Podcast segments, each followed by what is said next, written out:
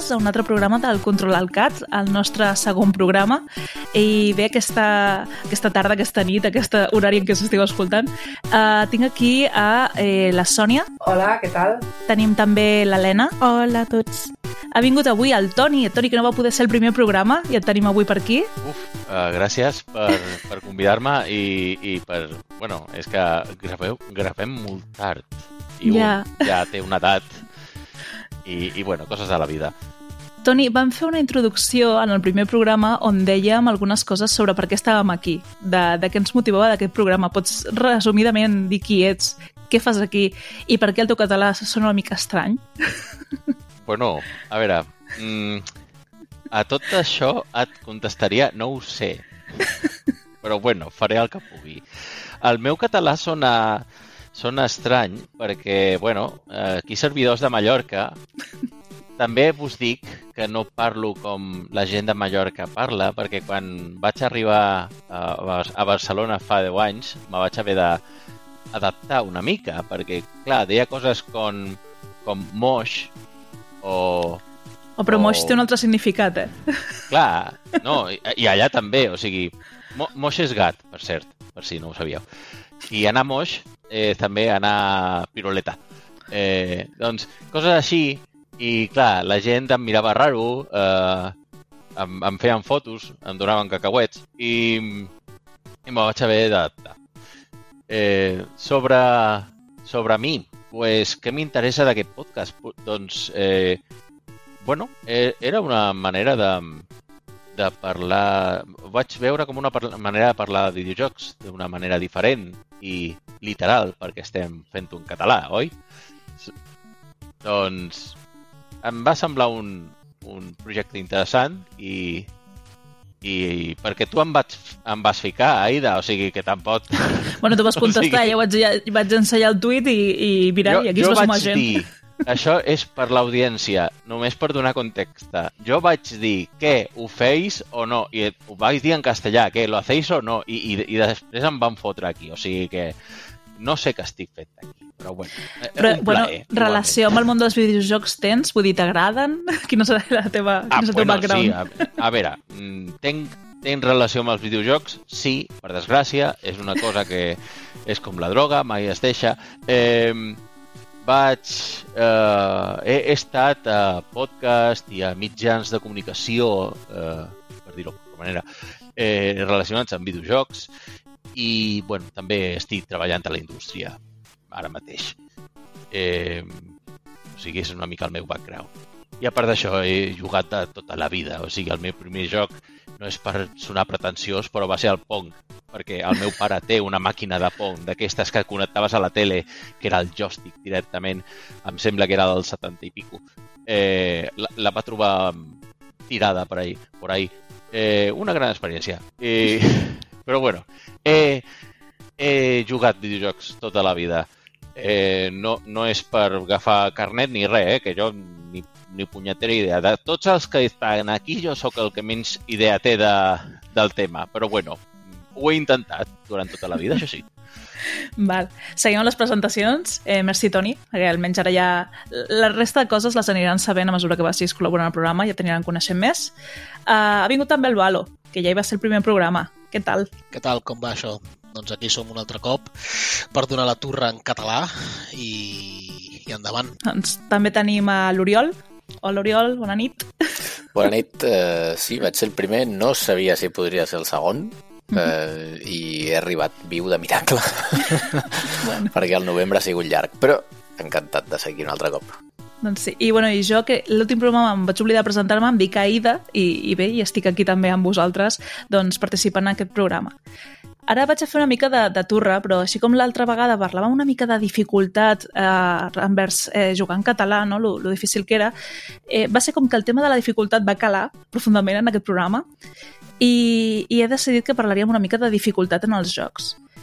Aleshores, què passa quan tu dius el, la dificultat en els videojocs, no? En què, en què és el primer que penses? Doncs tothom pensa en Dark Souls, diguem la veritat. A dia d'avui s'ha tornat com ja un meme en si el fet de de si el joc és difícil o no, de si és el joc més difícil del món, cada cop que trobem una dificultat en un videojoc, doncs és, uf, aquest és el no sé, el, el Dark Souls d'aquest gènere... Ui, Toni. Ui, Toni, que vaig aixecar la mà. Ja, i això m'ofèn una mica, perquè ningú, eh, ningú pensa en qui va ser realment el primer Dark Souls abans d'un Dark Souls. Els Demon Souls... No, el Crash Bandicoot. Ah! A veure, és discutible. Hi ha molts jocs difícils al llarg de la història. No, no, no, no, no, no, senyora, això no és discutible. El Crash Bandicoot. Ara mateix, el primer, eh? Parlem del primer, l'original. És un joc difícil, però difícil, a més, és que se'n riu de tu. Se'n riu a la teva cara. O sigui, quan me diuen Dark Souls, Dark Souls, els meus pebrots. Eh, Això ho poden dir? Està... Sí, jo crec que Pebrot està acceptat. Vale. Uh, uh, ai, com m'agraden els insults en català, són tots tan, tan així. Bueno, eh, no, no, és que Dark Souls, no, el Crash Bandicoot. En sèrio, és, és una cosa eh, que, que, por favor, continua, que no... Bueno, a veure, el tema de la dificultat és molt relativa, això és cert, i, i volia parlar una mica no, de, de, de per què un videojoc en si necessita tenir una dificultat. Si per norma general eh, el fet que hi hagi una dificultat eh, serveix per no avorrir a la persona que està jugant-lo. Eh, si no, doncs què tindríem? Doncs aquestes aventures interactives que són meitat pel·lícula, meitat Choices Matter, meitat... Bueno, que a mi m'encanten, eh? I, I jugo FMVs, jugo entre cometes, però, però no seria potser eh, l'experiència més òptima a l'hora de buscar doncs, reptes i de buscar alguna cosa que, que et motivi. És a dir, jo també m'ha passat jugant a algun Walking Simulator o algun full motion video d'aquests que m'he quedat fregida amb el mandó a les mans. Aleshores, per evitar que això passi, doncs necessites alguna mena de, de repte. I el fet és que és això, si tu et trobes amb un joc que és extremament fàcil, eh, doncs no és un repte, per tant t'avorreixes. I, en canvi, quan trobes un joc massa difícil, pot generar l'efecte contrari, una frustració molt gran que faci que acabis abandonant la partida i, i que no, no, trobes, no trobis la manera de passar-te'l i quedi allà pendent en un backlog eterno de juegos que no, no s'acaba mai, no? Sí, al final que jo crec que cal entendre com, com es va originar tot això, no?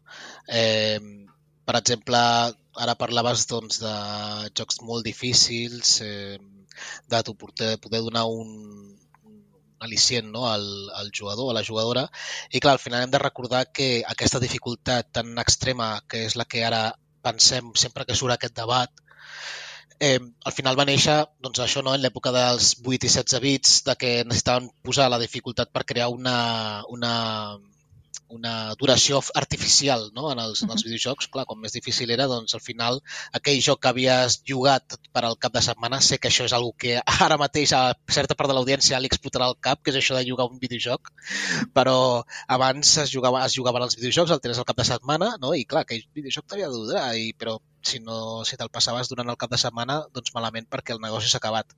Clar, això ha anat evolucionant fins a, fins a moments en què ja va entrar el disseny, perquè al final la dificultat és una decisió de, de disseny, no? I, i al principi era una, una duració artificial, però quan ja per fi vam poder començar a guardar la partida i, i tenir eines perquè la, la, els jocs poguessin realment durar eh, després de comprar-te'l, eh, ja entrava ja el disseny de val, ja no podem fer aquesta, aquesta dificultat artificial, hem de començar a trobar reptes reals eh, per al jugador, com, eh, com ve el, el, doncs bé, que vagi evolucionant el, el, el, l'habilitat, no? L'habilitat que va guanyant el jugador a, a mida que va, que va progressant en, el, en aquest joc. Efectivament, si tens un mur davant, crea frustració, és molt difícil, no pots avançar i, i ja has de comptar que potser la teva audiència realment el que vol és eh,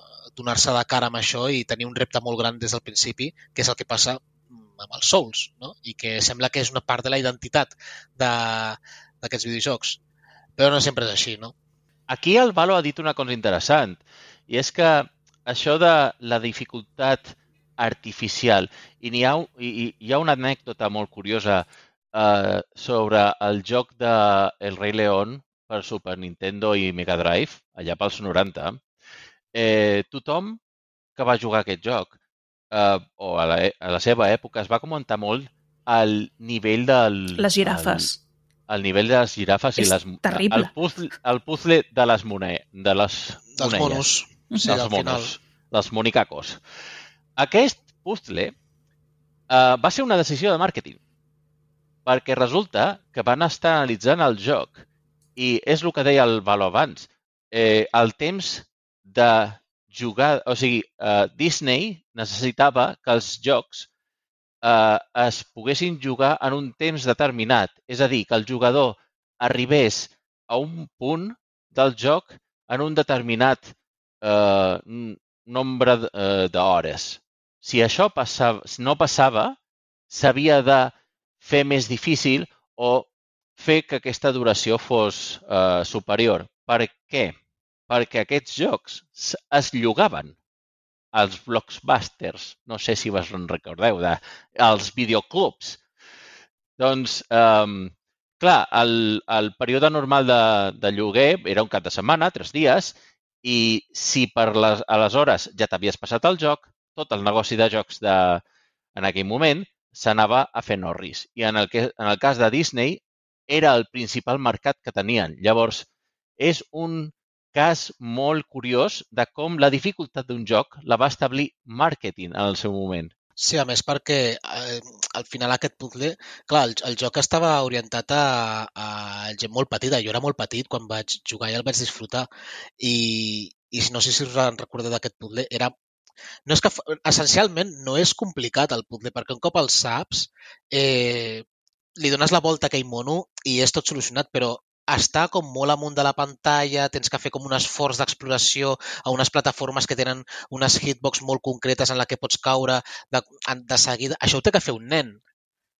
Aleshores, és com que em quadra una mica el que està dient el Toni, perquè és en plan, sabien quina era la seva audiència i van decidir eh, l'element més senzill que li pogués costar a un nen per crear aquesta dificultat. Un cop superes això, sí, després passa amb la- amb l'avestrús, saltes una mica, però això ja pot ser una prova i error, lo del puzzle, o, o ho investigues i ho saps, o jo me recordo que vaig estar setmanes amb, amb, amb això perquè, perquè no ho veia. Era tan simple com que no ho veia més. Eh, Són colors molt vius, tot es confon, està com...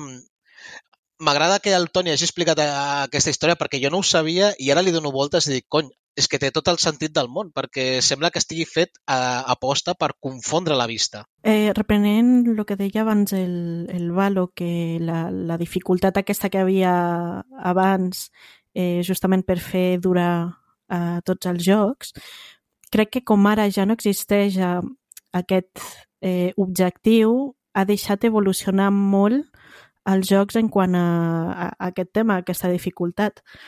Eh, llavors, per mi, ara la, la, el tema de la dificultat ja ha evolucionat fins a un punt on que depèn molt del que cerca el jugador o el que vol experimentar el jugador i també del que, del que el, els creadors del joc eh, estan cercant eh, transmitir.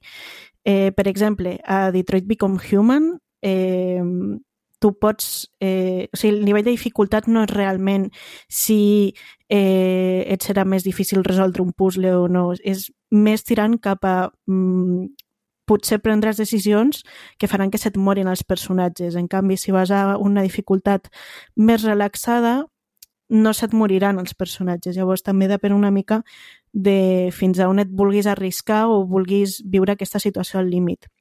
I crec que un gran exemple d'aquesta evolució que ha hagut durant els anys seria agafant eh, la saga de Fire Emblem, que als primers jocs, eh, si, et, si et moria un personatge a una de les batalles, se't moria per tot el joc i no el, no, no el tornaves a, a tenir. I ja doncs, d'aquí al, als últims 10 anys tu pots seleccionar si realment vols que se't morin o si bueno, doncs, et- el perds durant la batalla però després eh, ja el tornes a tenir per, per a la següent. Valo, què volies afegir? Doncs sí, perquè justament ara que l'Helena deia allò dels puzzles de Detroit Become Human i com no acaba de fer-ho, no? M'he recordat de com Silent Hill eh, o el Time Silent tractava la dificultat en aquests jocs. No sé si us en recordeu que Silent Hill té dos, dos eh, seleccionadors de dificultat per separat. Un, que és la salut dels monstres, la teva individual, la, l'esca, la mancança de, de, de recursos per les armes, etc. I després tenia la dificultat dels puzzles. És a dir, tu podies jugar amb uns puzzles extremadament difícils i creieu-me, si intenteu jugar Silent Hill 3 amb la dificultat màxima, eh, el primer puzzle de les enciclopèdies has de buscar a internet coses de Cervantes per poder-ho saber. O sigui, és, és una animalada. Però, tot i això, ets, et dona la possibilitat de... Vale, el joc el deixo tal qual està, amb, la, amb els monstres, etc etc, però jo vull realment dificultat ja acadèmica, podríem dir. Ja no és una dificultat d'habilitat ni de disseny, és dificultat acadèmica i sempre m'ha semblat molt interessant perquè és algo que no he trobit a veure a cap més joc. Com ells han volgut tractar la dificultat dels puzzles per una banda i la dificultat de la resta del gameplay per una altra. I em sembla com com algú que, que no sé per què no hi ha més, més, més dissenyadors que no ho aposten, aposten per, per això. De fet, ens trobem que, que l'oferta actual de nivells de, de dificultat és, és molt, molt variada. Si em permeteu, eh, reprendré una mica el fil de, de tot el que parlàvem inicialment. Eh, la dificultat és un tema molt subjectiu. El que a mi em sembla difícil en un videojoc eh, no té per què ser igual de difícil per una altra persona. Aleshores, eh, no ho podríem calcular amb un nivell, amb un valor fixe. No? No, és, aquest joc és un 10 de difícil, aquest és un 5, aquest és un 4, perquè això depèn molt de, de cada persona. Aleshores, parlant d'aquests paràmetres, de què és el que defineix o condiciona la dificultat d'un videojoc, heu posat alguns exemples no? de doncs, com el joc està dissenyat o quin és el nivell d'experiència del jugador, també té molt a veure. És a dir, no és el mateix que jo ara em posi a jugar un RPG, eh, JRPGs d'aquests que jugo jo tant, no? Doncs, a dia d'avui, si comencés de zero, em costaria molt més passar-me un persona que no pas, doncs, eh, doncs, amb, la, amb, el, amb el backtrack que porto ja aquí de, de jocs d'aquest estil. Eh, acabes eh, coneixent les mecàniques, veus similituds amb jocs anteriors, són molt més fàcils, reconeixes doncs, certs patrons i això t'ajuda a que el nivell de dificultat ja estigui adaptat a un altre, a un altre nivell. Diguéssim, el nivell normal per tu ja resulta una mica més fàcil, per tant és quan pots dir doncs ara m'agradaria jugar en difícil quines són aquestes variables o aquests trucs que podem fer eh, per variar la dificultat del joc a nivell desenvolupament, diguéssim. Doncs hi ha opcions, eh, vàries. Per exemple, en un joc tu pots com, com, començar a modificar eh, la barra de vida d'un enemic, el dany que farà aquest enemic, el golpejar, la velocitat, la intel·ligència, de si és un que es mou per uns patrons fixes o va variant en funció de, de segons quines eh, doncs, quins aconteixements estiguin passant a la història. Eh, pots modificar mecàniques del mode del joc, doncs, traient, agregant algunes característiques, afegint algunes opcions eh, com unes pistes o com alguna mena de guia que, que et delimiti molt més el camí que prens, eh, afegir i treure regles, doncs ara no pots utilitzar aquest tipus de màgia o sí que pots adaptar-lo al nivell de dificultat, eh, que apareguin més ítems que et puguin resultar d'ajuda, Uh, balancejar oponents, això, per exemple, ho veiem molt amb els jocs aquests de, de mobile, que, que tenen tot aquest tema de sistema de copes i tot, i intenten balance, balancejar sempre que el teu oponent doncs, tingui el mateix número de victòries, copes, recompenses que tu, per tant, que sigui una batalla més justa, més equilibrada, però sempre et mantingui amb aquest uh, feeling d'encara puc millorar o ara aquesta, aquesta persona sí que em suposa un repte.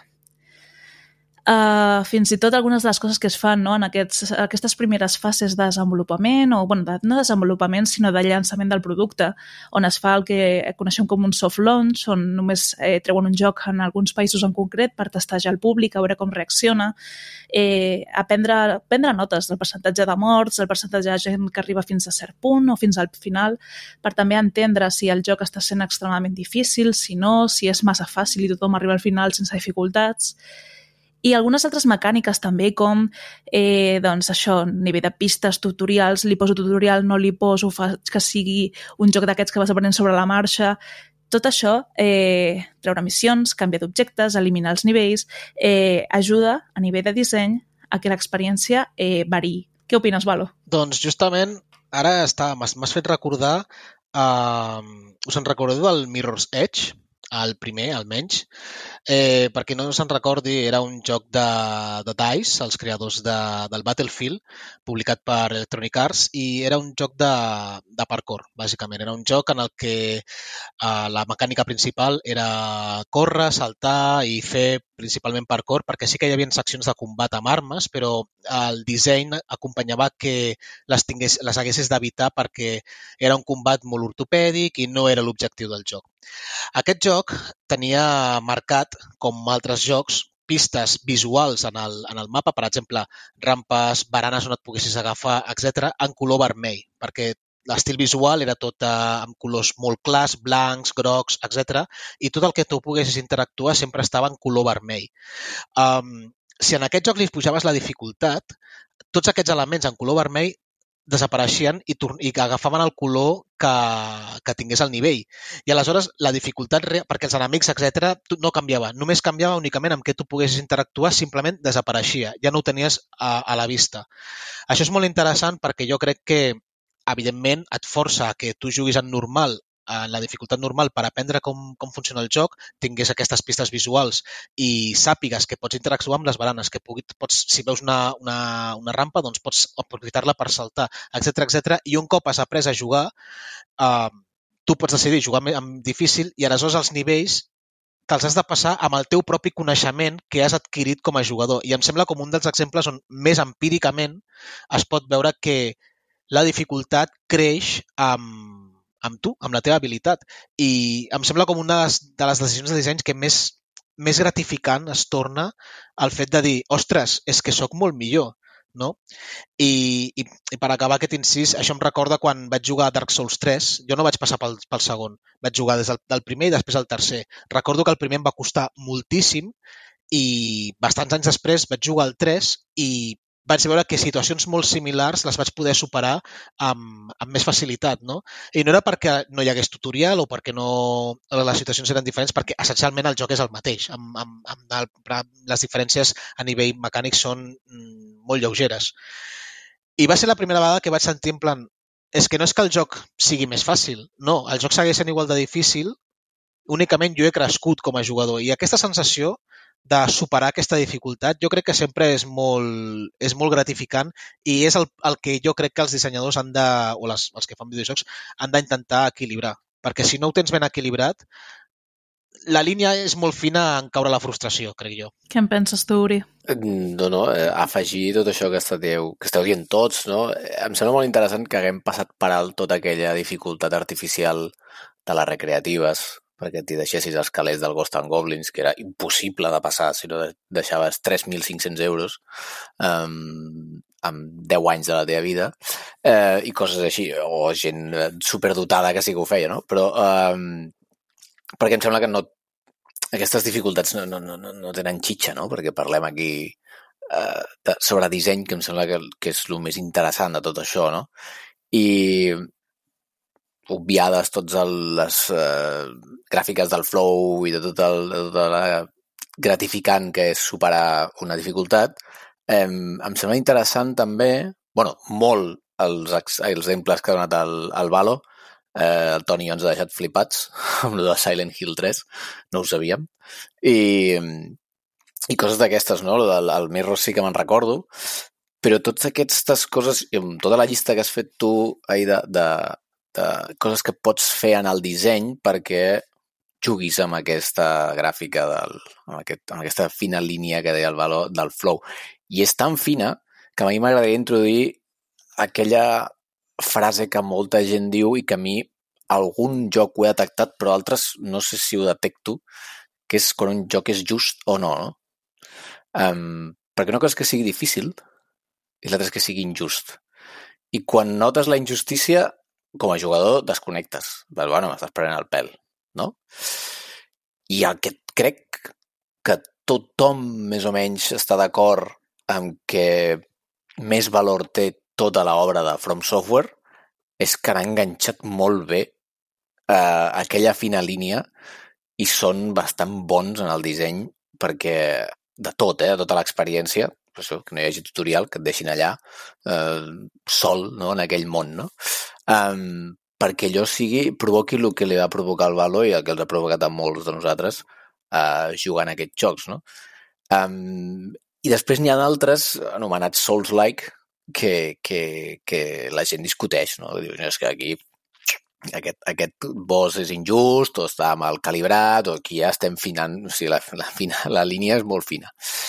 Però després hi ha hi ha una, s'ha barrejat a mi amb molts conceptes i, i amb moltes discussions que visc i crec que, bueno, sempre hi ha la típica discussió que no sé si entrarem o no sobre si els Souls haurien de tenir un nivell eh, ens més mullarem, fàcil ens mullarem. o, o no, quan estem aquí a tots, a més, debatint i veient lo essencial que és i lo core que és en el disseny dels jocs de From Software això, no?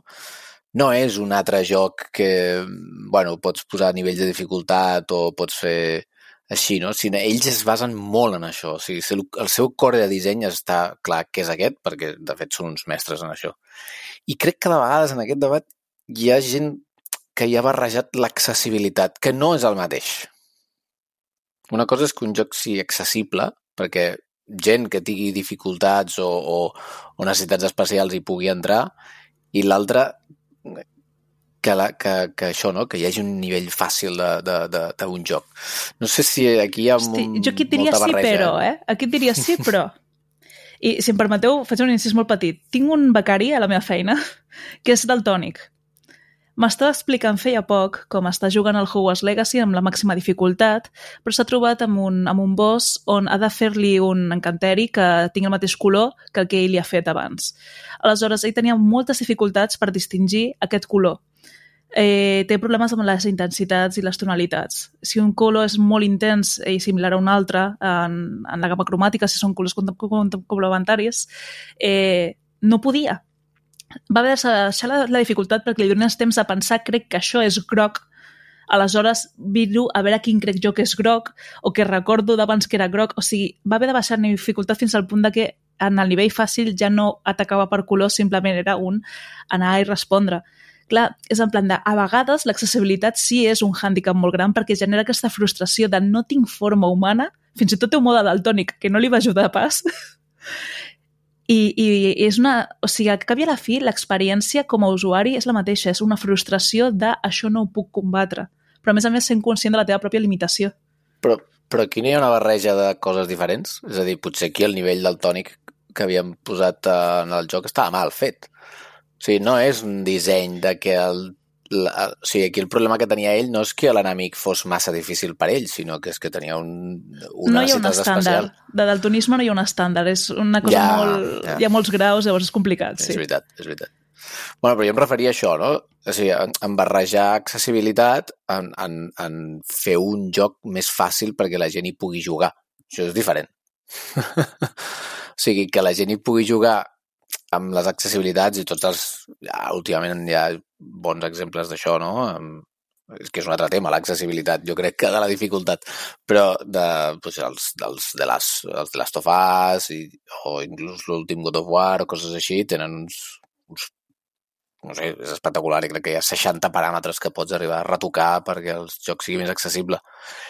Que m'agradaria que, que sigui accessible no vol dir que sigui més fàcil, no? Perquè és un disseny diferent de coses, no? Una cosa sigui fàcil o accessible per jugar per tothom i l'altra és la dificultat. No sé, a mi m'agradaria... De vegades ho he vist barrejat amb coses que dius, ostres, no, no, no, no sé si estic massa d'acord amb això. Però bueno, el debat aquest dels Souls és el debat dels Souls. Però és, em semblava això, no? Que ja veig gent que diu és molt injust aquest, o l'Eyes of P, no? Crec que tothom tenia un bosc que, que estava mal fet i demanaven que es reprogramés. Sí. és, és, és, és, arriba fins a aquest límit, no? La gent malalta dels Souls-likes, però sí, sí, és, és, és, és, em sembla que és una meravella de disseny eh, aconseguir això, no? Ja sabem a què juga els Souls, però altres jocs també, doncs això, no?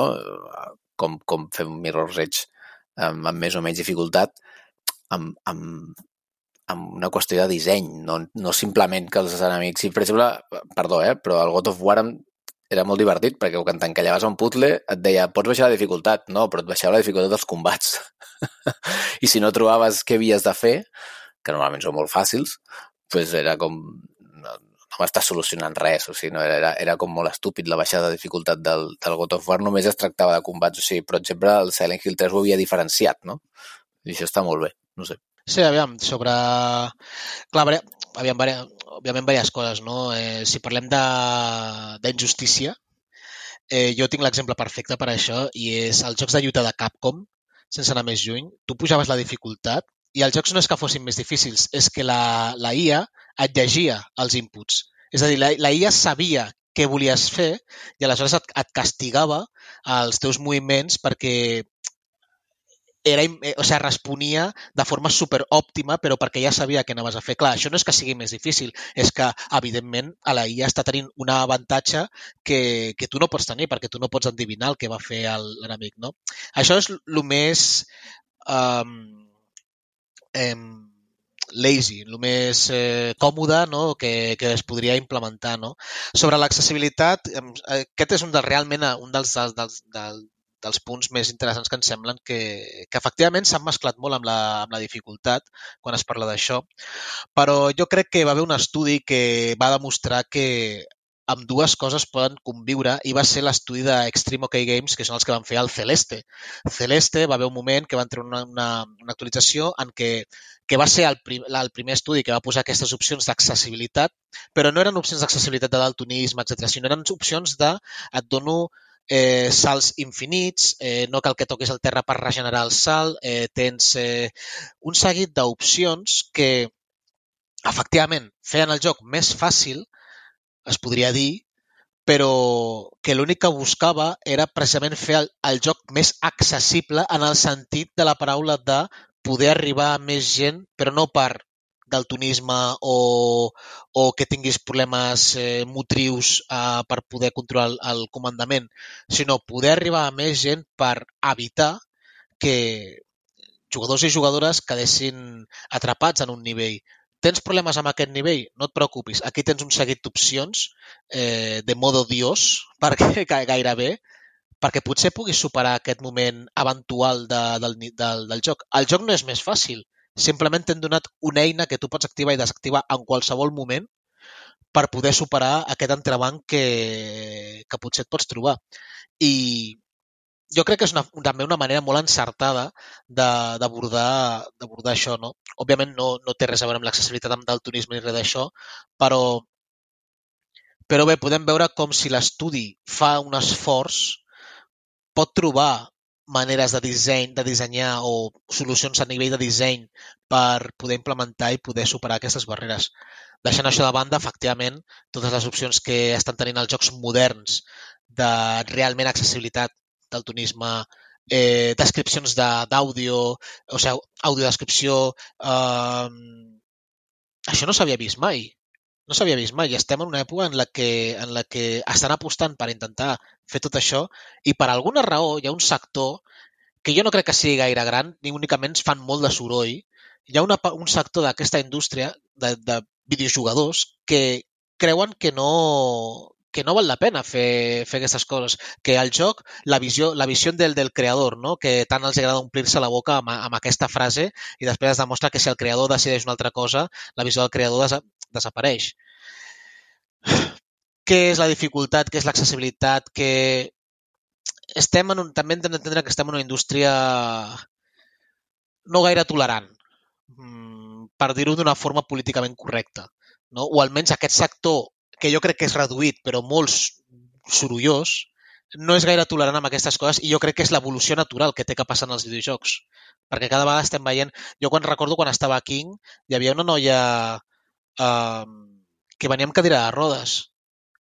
Estem veient que gent que fins aleshores tenia problemes per trobar feina en, en aquest sector i en molts altres, està obtenint posicions eh, per treballar. I clar, aquestes persones donen una visió diferent Aleshores, és que és l'evolució natural, crec jo. Lena? Jo volia reprendre una mica el que ha dit bueno, fa, fa una estona el Valo i també eh, lligar-ho amb, amb els diferents trucs que fan variar la dificultat del joc, dels que parlava la, la Ida. Eh, I és que ha, ha arribat un, un punt que jo crec que a vegades eh, ens trobem amb, amb trucs que més que fer més accessible o menys accessible o pujar o baixar la, la dificultat del joc en si és el trobar noves mecàniques, perquè com deia el Valo, portem moltíssims... eh, És una indústria que ja fa bastants anys que, que existeix, molts trucs ja s'han vist, eh, com a jugadors cada cop estem més experimentats, llavors a vegades ja trobem eh, algun tipus de, de boss o de, de puzzle doncs que perquè ja hem jugat algo similar ja sabrem per, per on va la cosa, no? Eh, per això, de tant en quant, mm, jo almenys m'he topat amb, amb algun indi, que el, jo crec que els indis ten, tenen com a més llibertat o es senten més lliures per eh, experimentar amb les mecàniques, que per a mi han sigut difícils perquè m'han posat eh, en situacions que dic, vale, ok, això no ho he vist mai. Eh, com a exemple tinc el Braid, que el Braid és un joc de pur puzzle i, i et trobes amb mecàniques com que de cop t'has d'esperar, no, no me'n recordo ben bé el temps, però era com una hora i quart per a que justament hi haguessi eh, dos coses que estiguessin en la posició exacta per aconseguir avançar, que això ja és com, ok, he de, tingu, he de tenir la paciència perquè passi aquesta hora i quart i si no, no puc avançar. Un altre joc que és d'aquí de Barcelona, eh, però no està en català, deixo els deures a, als desenvolupadors, que es diu Stay, eh, que sense entrar en massa spoilers, bàsicament eh, tu estàs veient a, a, al personatge principal que l'han segrestat i l'has d'ajudar a sortir d'allà, no? Eh, on es troba la dificultat d'aquest joc? És que va a temps real, és a dir, tu quan tanques l'ordinador, te'n vas a dormir, el dia següent vas a treballar, aquest personatge, per a ell han passat 18-19 hores en el que tu no has estat, no ha tingut contacte amb ningú, eh, té gana, té set, i llavors és xungo. O sigui, a mi m'ha passat de, de no jugar durant un mes i mig, torno i el personatge s'ha mort i, ha hagut de tornar a començar.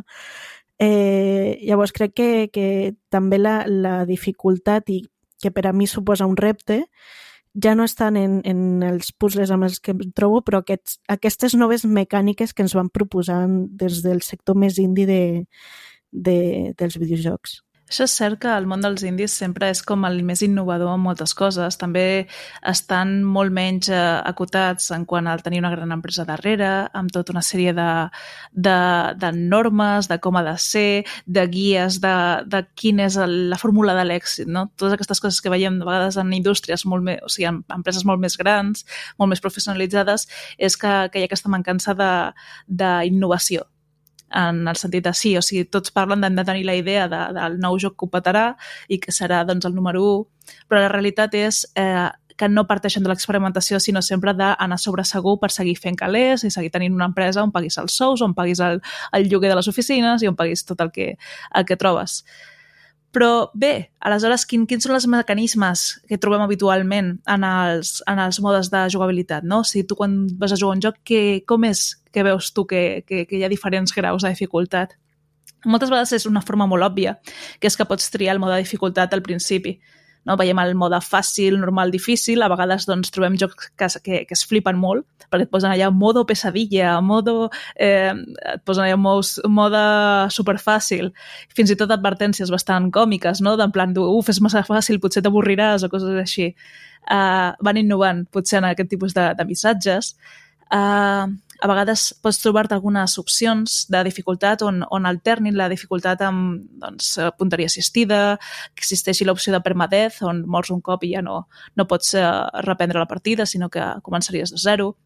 Uh, però a vegades també hi ha unes vies més subtils, tornarem ara a posar d'exemple Dark Souls, no? però això de triar un camí o un altre sense saber on et trobaràs un bosc que no és del teu nivell actual, eh, a vegades el fet de tenir una arma concreta que t'ofereix molt avantatge eh, respecte a un boss en concret, el fet de, de triar una classe o una altra de personatge en un joc de rol, eh, el tema de les classes a vegades doncs, és un gran avantatge en segons quins perfils i, i d'altres, doncs, en canvi, són una dificultat afegida. Aquestes són algunes de les opcions que, que estem veient. Eh, però la realitat és, és que la dificultat en si sol anar molt vinculada a l'habilitat, a l'experiència del jugador i tot i així el que dèiem, és subjectiva a cada individu. Doncs tots partim de backgrounds diferents, d'experiències diferents, potser algun de nosaltres és superbo amb els shooters i en canvi un altre té una punteria terrible, però se li donen genial els trencaclosques de les aventures gràfiques i, i doncs ens trobem aquesta mena de realitats eh, en, en un mateix grup de gent que estem parlant aquí, no? Però ara anem al que importa de veritat, que és per què diem que un Dark Souls és difícil? Perquè sempre agafem l'exemple del Dark Souls. Doncs què té el Dark Souls que no tinguin altres jocs? O sí tenen, però potser no tota la combinació alhora. Tenen combat estratègic, eh, cal molta precisió, cal paciència, cal estratègia, cal insistir. Jo paciència, jo ja us aviso, no, no sóc molt de Souls-like perquè la paciència i jo no, no ens portem gaire bé, és una cosa que no, no en tinc. Hi ha les penalitzacions per mort. Eh, cada cop que mors en el joc, a més a més, doncs, eh, et penalitza eh, d'una forma o altra. Aleshores, clar, eh, doncs a més a més tens aquest hàndicap de man mort i a sobre, a diferència d'un joc de Nintendo on em donaran vides extra, on em donaran un power-up o em donaran alguna cosa per eh, palmadita a l'espalda, doncs no, no, aquí aquest joc va a, a cuchillo tenen eh, faltes indicadors clars. Eh, el que dèiem, no? doncs el no saber triar un camí concret o he de tirar per aquí, no puc encarar a aquell lloc, aquest boss és massa difícil, no hi ha tutorials, no hi ha un camí evident. Aleshores, tot això genera una possibilitat de dificultats aleatòries molt grans. Um, té enemics molt poderosos, sempre doncs, a cada Souls-like, a cada, doncs, el Sekiro, a, a cadascun dius, aquest boss era especialment difícil, em vaig tirar no sé quants dies, no sé quantes hores per poder combatre'l, no? Doncs sempre té alguns que són poderosos, després té aquells ja final bossos que són ja, buf, una bogeria, i, i tenen uns mons interconnectats on el mapa inicial que tu vas descobrint doncs, no és el mapa real, Eh, això passa molt, per exemple, amb el Elden Ring, no? Doncs, ostres, comences a trobar àrees ocultes, zones amb més dificultat, eh, a més a més són zones de pas entre una, un dels mons o un dels, dels territoris que connecten amb l'altre, i, i doncs clar, tot això va sumar que l'experiència pugui ser més i més difícil existeix també l'opció de, de l'economia dels estos flash, de, de, de les recàrregues que tens, que ho has de fer sempre en una foguera, eh, totes aquestes coses on només pots recarregar en un moment molt concret, que això també ho veiem, per exemple, al Blasphemous, que també té el concepte aquest de, de foguera, doncs també una mica el, el, venia Souls-like. I, a més a més, té aquest PvP cooperatiu on altres jugadors poden invair el teu món i existeixen aquestes interaccions multijugador que poden, a més a més, suposar un repte extra eh, addicional. Valo, com ho veus? Doncs mm, estic completament d'acord, eh, efectivament són difícils, no? Però a mi em sembla molt interessant com han abordat la dificultat a aquests jocs, o almenys el, el Dark Souls 1 i el 3, no? que són els que, els que tinc més, més propers. Hem de, hem de poder veure que la dificultat d'aquests jocs efectivament no té un seleccionador perquè encara que sigui una mica estrany el que diré, no són jocs difícils per se perquè el que són són jocs que demanen de tu, són jocs que són exigents. Jo no crec que realment siguin eh, jocs difícils perquè un cop tu has adquirit les habilitats que el joc demana de tu, el joc ja no és difícil perquè tu ja coneixes el patró d'un boss, ja coneixes eh, com són les hitbox, ja, coneix, ja saps moure't, saps que, com, quina és l'estratègia no? per derrotar un enemic. Um, aleshores, a mi sempre m'ha semblat molt curiós que, que diguin que és difícil quan en realitat el que demana de tu és ser molt persistent i, i una implicació per part teva com a, com a jugador. Òbviament tenen, tenen coses que no són massa justes, com que el, el, no sé, que de sobte hi hagin enemics que puguin atacar-te eh, que et puguin fer combos no? i que tu no et puguis recuperar d'una forma ràpida i amb un sol cop tan, tan eliminat. No? Que aquí és on es nota que realment està aquesta dificultat. No? Però si parlem estrictament d'aprendre a jugar a Dark Souls, jo m'agradaria comparar-ho, i salvant les distàncies, òbviament, amb Monster Hunter. Monster Hunter també és un joc que algú podria considerar que és un joc molt difícil, però en realitat un cop tu saps el patró de, dels diferents monstres i t'has equipat bé, etc. És a dir, has obtingut els coneixements que el joc demana que tinguis, de sobte el joc ja no és tan complicat i com aquest exemple hi ha molts, no? A Mega Man tenies que saber quines eren les, les, eh, el pedra, paper, tisores no, amb, els, amb els enemics que anaves a enfrontar-te. Descobrir-ho era lo difícil, perquè tu tenies que anar provant, tal, no sé què, no? Però un cop ho sabies, són jocs que en mitja hora, en 30 minuts, els pots acabar. Perquè pots, I no perquè facis speedrun, sinó perquè ja tens tota la informació que el joc demana que tinguis. I jo tinc la sensació de que, almenys, Miyazaki eh, és el que procura dintre, de, dintre del seu disseny. Altres Souls-like no ho sé perquè no hi he jugat, no? Com dic, només puc, puc parlar de Dark Souls 1 i del 3. Però sempre m'ha semblat molt curiós de... Són molt difícils i jo sempre he cregut que en realitat són molt exigents, que crec que és un matís bastant important, perquè un cop més estem veient que la dificultat està estrictament lligada amb el disseny. Jo també crec que això, que la corba d'aprenentatge que té un Souls-like és just en el sentit que, el que comentaves tu ara, no? Doncs eh, vas partint d'un nivell base, vas adquirint una sèrie de coneixements, vas incrementant-los, i aleshores cada cop és més fàcil l'enfrontar-te als nous reptes que et proposa el joc. Però a més a més, eh, el fet de jugar un Souls-like eh, de From Software i el següent també forma part d'aquesta corba d'aprenentatge, no? Doncs ja coneixes l'estil dels jocs, ja coneixes les coses que poden haver-hi, faran coses noves, òbviament, per sorprendre, perquè tampoc volen fer jocs clònics l'un sobre l'altre, però igualment és una corba d'aprenentatge justa, però sí que és cert que, per exemple, no està fet per tothom. Jo, jo trobo que no tothom pot eh, gaudir de l'experiència de Down Souls. Jo mateixa, jo, jo estic, jo vaig començar amb Demon Souls i era com, uf, això no és per mi. He provat alguna altra vegada, algun perquè dius, ostres, és que el lore em crida molt, tenen històries molt treballades darrere, hi ha un munt d'informació sobre els personatges, sobre els mons, que dius, vull ser partícip de tot això, però simplement, en el meu cas, eh, la dificultat és, un, és una barrera que m'estic trobant a l'hora de dir, doncs mira, va, tiro a la piscina i tiro endavant a una partida d'aquests jocs. El que volia preguntar-vos a la resta és, vosaltres a quina dificultat jugueu als jocs? És a dir, vosaltres poseu un joc, eh, deixeu que sigui la dificultat normal i tireu endavant? O aneu adaptant segons l'estil, segons l'experiència, segons... Com, com ho gestioneu? Lena. del temps. Ah, bueno, perdó, perdó. Sí. Però jo, jo bàsicament, i molt ràpid, depèn del temps que tingui. Perquè per mi he arribat un moment que no tinc tant temps i, per exemple, eh, hi ha algun, algun JRPG que directament l'he posat tan fàcil. Perquè per mi és, els combats són un tràmit i el que vull saber és la història. Aleshores, sempre depèn molt del temps. Clar, però aquí estem parlant d'accessibilitat un altre cop. Vull dir, ser gent adulta amb responsabilitats és accessibilitat, eh? No? Si t'estàs fent el joc accessible a la teva condició de persona adulta, de gamer ocupat, que n'hi ha uns quants, i aleshores t'ho adaptes. Tu, Lena, com, com tu gestiones? Eh, per mi, jo, jo sempre he tingut la, la política, o, o com jo concebeixo el, els videojocs, és que jugo per, per gaudir i per divertir-me. Després ja podem entrar en debats de què és divertir-se o no, um, depenent de, del tipus de joc.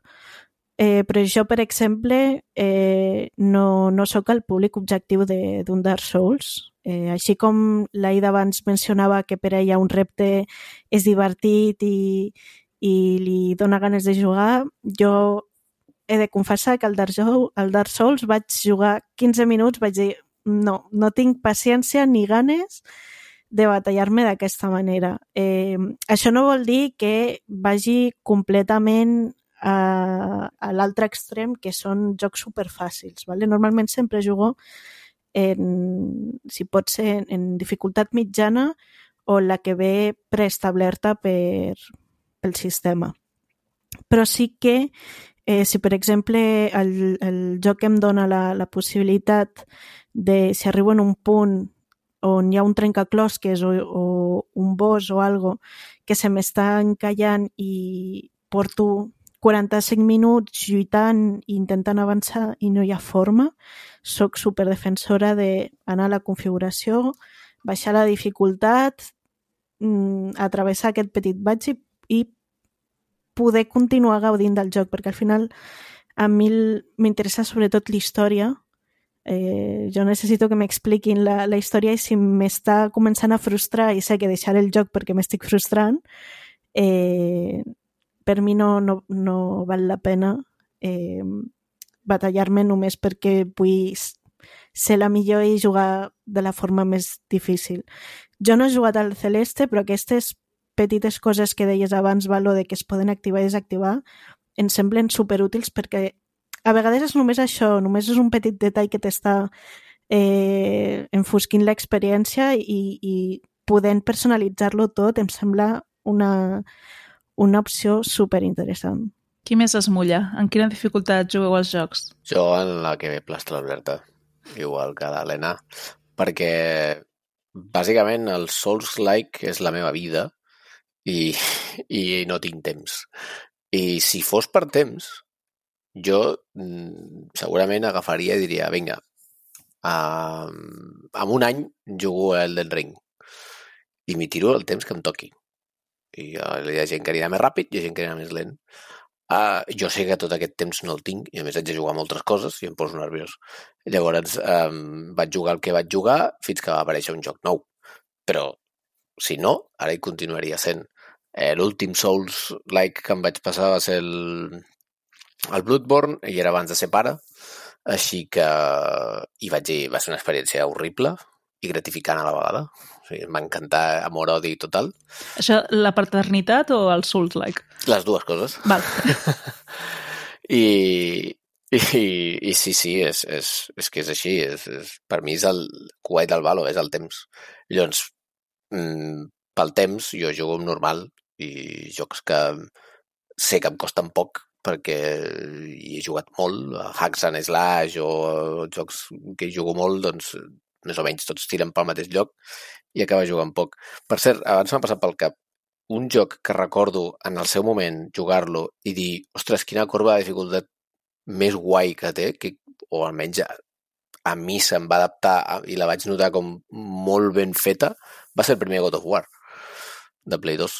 I jo vaig jugar i vaig dir, uaf, o sigui, es comença, et va ensenyant, ara nous combos, no sé què, ara més enemics, més bèsties, més poderosos, tot, tot, tot em va seguir una línia que vaig dir, ostres, crec que fa molts anys això i han aparegut eh, moltes coses pel mig que, que ens estan fent debatre avui sobre això, no? Sobre la, el, el disseny de la dificultat que, que crec que és això, no? Que és el, per això el món del videojocs posa en valor la dècada de, de From Software, no? Perquè és que ha aparegut això, ha aparegut un, un disseny que és increïble i, i ràpidament, abans de que segueixi la gent mullant-se amb quina dificultat juga, eh, una cosa que deixaré sobre la taula, que és quines d'aquestes implementacions que fa Celeste, que molen molt, um, podries ficar-la a Elden Ring sense carregar-te la idea o el disseny de, de, del joc, no? És que és complicat, és a dir, ostres, és que, clar, no està dividit en pantalles, tens un, tens un món obert i ara necessito saltar i superar això, com ho actives o desactives, ostres, m'ha passat pel cap això, no? I crec que és que o que seria molt difícil o que no sé si seria lògic posar-les o no. no? Canviaria massa l'experiència, no? No, sí, sí però, però com a concepte, no? Uh -huh. per, per, per això jo crec que hi ha debat, no? Uh, amb aquestes coses, però bueno. Toni? Jo volia afegir que en aquest debat s'ha parlat molt de la corba de dificultat, però què és la corba de dificultat? O sigui, què defineix la dificultat d'un joc? Perquè, sí, la Ida ho ha mencionat com una cosa subjectiva, però per què és subjectiva? Això eh, s'ha estudiat, això és una cosa que, que es pot veure des del, des del punt de vista acadèmic i prova d'això és com ho explica el Jesse Shell en el seu llibre The Art of Game Design. Perquè parlem-ne... Ara vendrà la turra, ho sento. Uh, Imagineu-vos que tenim una taula en dos eixos, X en Y, vertical, horitzontal. La vertical és el nivell de, de o sigui, desafiament que té el joc i la horitzontal el nivell d'habilitat que té el jugador. Són aquestes les dues variables amb les quals estem parlant. Hi ha de aquesta, amb aquestes dues variables, el jugador pot passar per quatre eh, estats. L'estat 1 o el nivell d'habilitat està equilibrat amb el nivell de desafiament que té el joc. En aquest moment, el jugador, bàsicament, està jugant i està passant els nivells i tot va bé. Fins que pot arribar a l'estat 2 o a l'estat 3. L'estat 2 vol dir que el nivell d'habilitat del jugador és superior al nivell de desafiament del joc. Què passa en aquell moment? Que ens avorrim, perquè tenim més habilitat del que ens exigeix el joc. O l'estat 3, que és al revés, que el nivell de desafiament és superior al nivell d'habilitat. En aquell moment eh, hi ha un estat que, clar, en anglès és anxiety i jo me quedaré amb aquest terme, que és ansietat. És l'ansietat de... És que no puc passar-me aquesta part del joc, me eh, cago en tot. I tenim de l'estat 2 i 3 arribem a dues conclusions. Poden passar dues coses. Que el jugador deixi de jugar al joc perquè no li valgui la pena, o arribar a l'estat 4, que és quan el nivell d'habilitat o el nivell de um, desafiament se, es tornen a equilibrar. I dic els dos perquè lo normal és que el jugador um, evolucioni, n'aprengui i el seu nivell d'habilitat pugi i després el nivell d'habilitat puja. La idea és fer una escala. Però també pot passar que el joc baixi el nivell de, de desafiament per tal d'adaptar-se al jugador. Perquè estem parlant de com canviar paràmetres de dificultat de forma manual per intentar tenir un, una experiència eh, equilibrada, però no hem parlat de quan el joc s'adapta a la teva forma de jugar. Un exemple clar el tenim al Left 4 Dead, de Valve Software, que tenia el mode Director. El mode Director era bàsicament... Bé, qui no coneix el Left 4 Dead, que aixequi la mà, no vos poden veure, és podcast. Eh, bàsicament és un eh, shooter eh, cooperatiu de fins 4 jugadors que tu has de matar zombis i has de sobreviure l'apocalipsi zombi. Fins aquí tot bé. El joc eh, s'estructurava en escenes.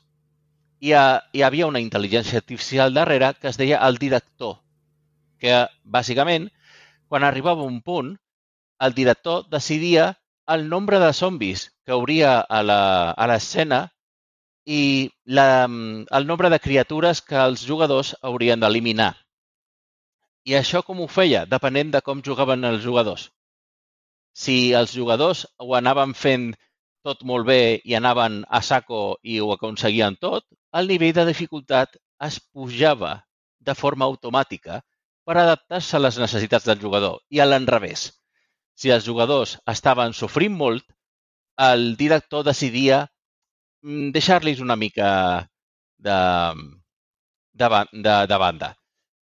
Amb això vull dir que hi ha aquestes formes de jugar en la dificultat. Amb el tema dels Souls, bé, parlem, o sigui, imaginem una altra vegada la taula. Estem parlant de uh, vertical, desafiament, horitzontal, habilitat. La corba de dificultat és quan el nivell d'habilitat del jugador va creixent i el d'habilitat se va equiparant, de, de tal manera que el jugador va disfrutant del joc i a mesura que el joc va passant, el, a la taula aquesta imaginària que veiem, la, la ideal seria que fos una línia recta. Línia recta vull dir que va creixent el nivell d'habilitat a la vegada que el nivell de, de desafiament creix.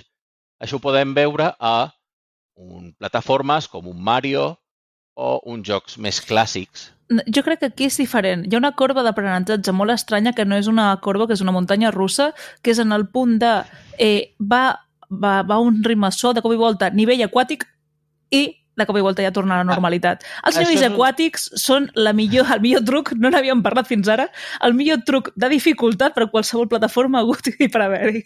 Vale, en això, eh, ara anirem en això. Per què passa això? Perquè, clar, si fem que una corba sigui totalment lineal, el procés pot ser una mica, bueno, avorrit. No, el jugador no s'avorreix, perquè en teoria està a l'àrea en la qual el nivell d'habilitat s'equilibra.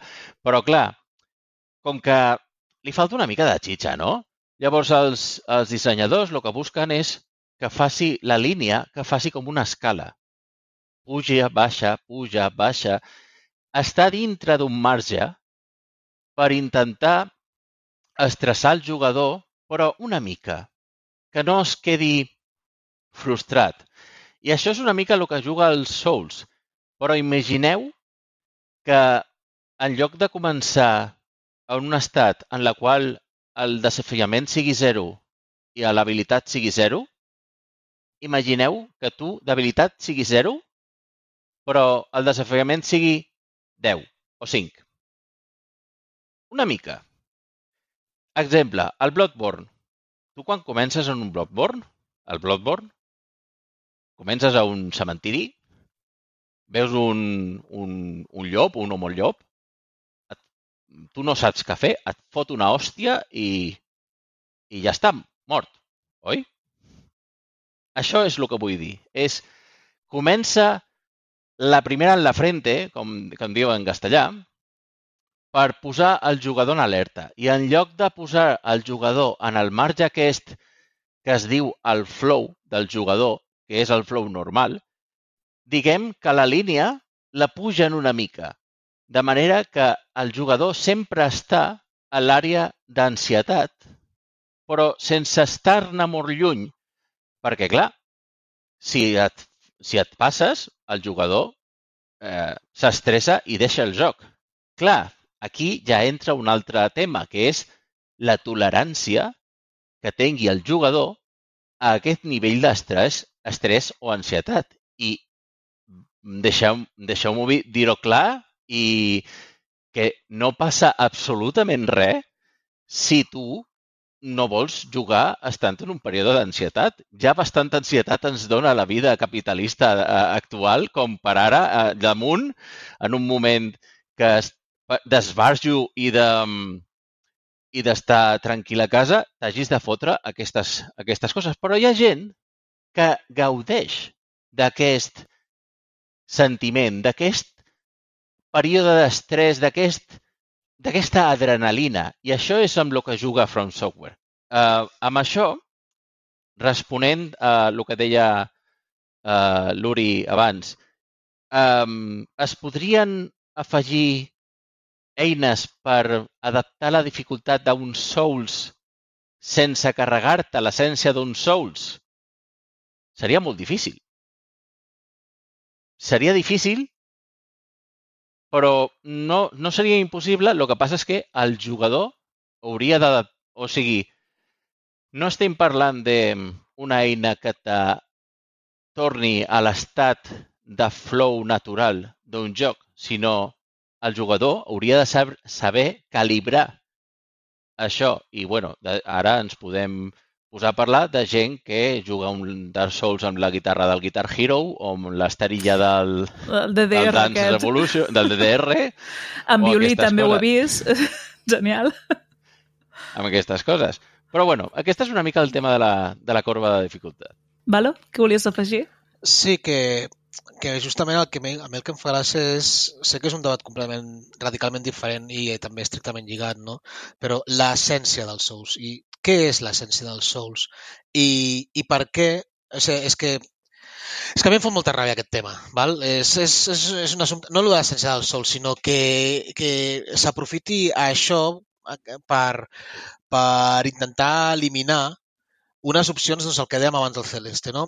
Al final ho hem de pensar, vull dir, si al final hi ha unes opcions que són opcions, què més, a, a tu, José Manuel, que vives en Cáceres i que jugues als Souls, què més et dona que aquestes opcions existeixin? un mateix no, no tenim res en contra de cap persona que es digui José Manuel que visqui a casa i que pel que sigui estigui escoltant un podcast en català. Bueno, doncs ho puc fer És com ho, fan a, com ho fan en el búnquer. A tu, Josep Maria de, de Reus, què més et dona que, que algú decideixi activar aquesta opció i de sobte no et baixa mai l'estamina, del, o sigui, l'energia d'un Souls-like. O sigui, què més et dona si a tu, no, a tu no, a aquesta persona individual no li afecta en res? El que vull dir és que per què hi ha tanta oposició a precisament una cosa que va pre presentar eh, els del Celeste, que és oferir unes opcions completament inofensives per la resta de jugadors i que és una decisió íntegrament individual de cadascú. activar-les. Què és això de l'essència d'un videojoc o què és això de que hi ha tant, tantos hardcores i tryhards que intenten eh, fer servir per intentar defensar que no haurien d'existir? És que no... És que em costa molt d'entendre. Vull dir, estem intentant precisament fer un joc que efectivament té un, una curva de, de, una curva d'aprenentatge i que és molt exigent, com dèiem abans. Efectivament, són unes decisions de disseny i tal. Però tu què més et dona? Que, que jo, que no tinc temps, decideixi en un moment donat, um, no sé, ser invulnerable, per exemple, per poder superar aquesta part, perquè jo l'únic que vull és eh, passar-ho bé, com deia l'Helena. Però sí que és cert que aquí hi ha una mica a vegades dels egos de la gent, del dir jo sóc més que tu, o jo Home, soc bueno, millor que tu, començar, perquè m'he passat aquest joc amb una dificultat.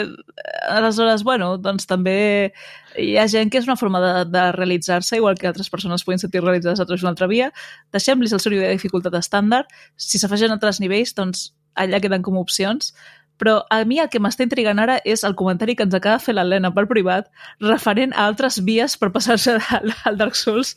Eh, si us plau, o sigui, comenta veure. micro obert. És que volia, volia anar exactament a la notícia, perquè he vist el vídeo uh, contra un boss del Dark Souls, però pel que veig és tot un gènere de, de streamings on eh, la gent mapeja les peixeres i llavors tenen, de, depenent d'on estigui nedant el peixet, doncs eh, el personatge fa una cosa o una altra.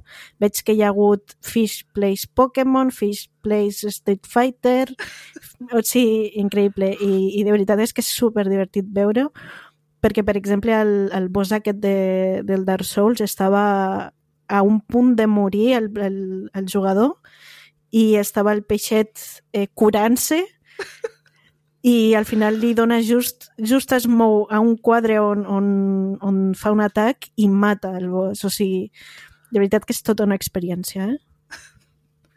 Toni? Jo, jo crec que aquesta és una resposta, una forma de respondre de forma collonuda als... Uh, ho sento, José Manuel de Cáceres.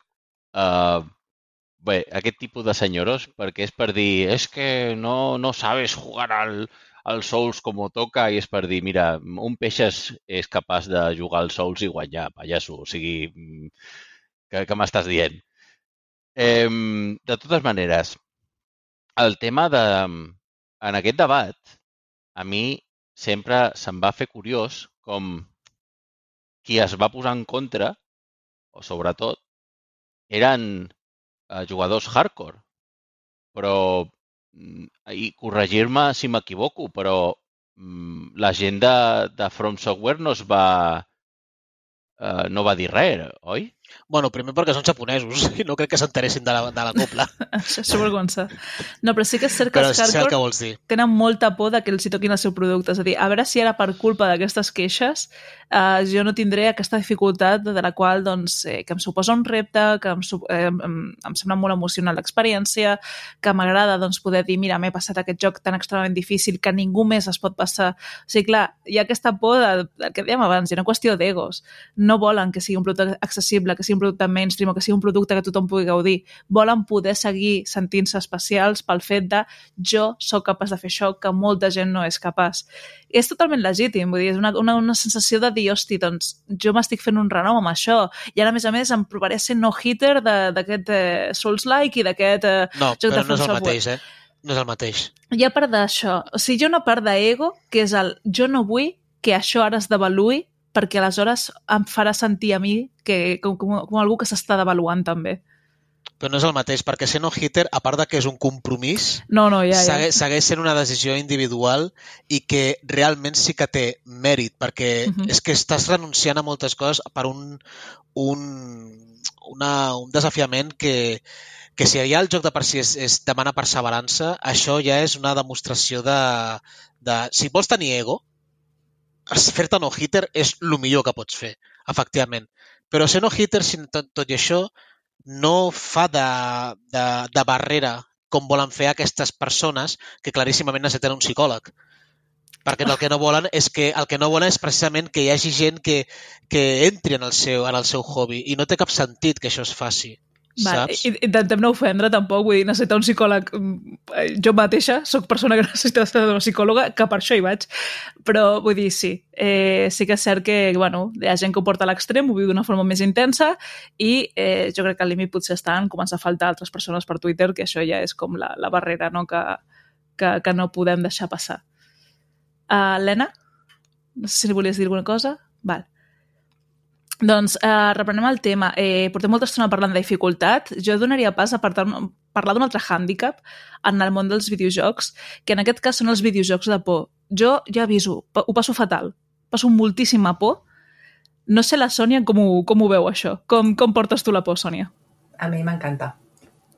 El gènere de terror, en general, eh, m'agrada molt. De terror psicològic, no del típic terror de gore i, i anem a desmembrar coses i això, almenys en pel·lícules, no m'agrada gaire. Però el que és en videojocs eh, m'agrada bastant. I vull fer un incís parlant d'aquest tema de dificultat i amb els videojocs de por, a veure si esteu d'acord perquè això m'ho van dir parlant d'aquest mateix tema de, de dificultats dels Souls, i és que em van dir, igual que els creadors no volen eh, baixar la dificultat o afegir una dificultat més baixa eh, o coses per fer més fàcil l'experiència, um, em van dir a mi m'agradaria, jo no, eh? A mi m'agradaria jugar a videojocs de por, però no puc perquè tinc por.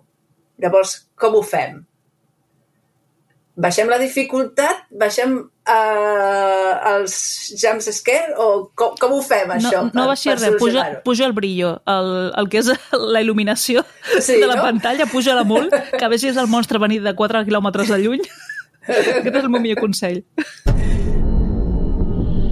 Quines seccions portes avui, Sònia?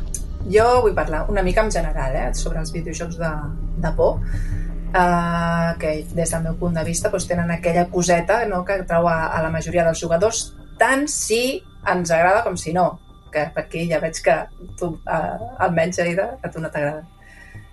Però hi ha alguna cosa que jo crec que en general eh, ens agrada a, tot, a tots eh, als videojocs de por eh, quan, jo almenys quan m'hi fixo en un videojoc de por, el que espero és que em faci passar una estona de tensió o una miqueta d'angoixa, no aquella angoixa desagradable, no? però una mica de tensió, un vull però no puc, o aquella sensació de voler encendre els llums quan vaig cap a la cuina a agafar un got d'aigua. No sé si això us ha passat en videojocs de por. Sí, sí, jo i, i, i encenc un llum i no l'apago fins que encès el de la següent habitació, Ah. no sigui que em surti un monstre. Exacte. Llavors, I- digues, I digues. després a, a córrer eh, fins a arribar a l'habitació i tancar la porta per darrere. Exacte. Llavors, si, a- si això ho experimentes després d'haver jugat un videojoc de por, això vol dir que aquest videojoc de por és bo. O, almenys, la sensació que t'has emportat és la que tocava.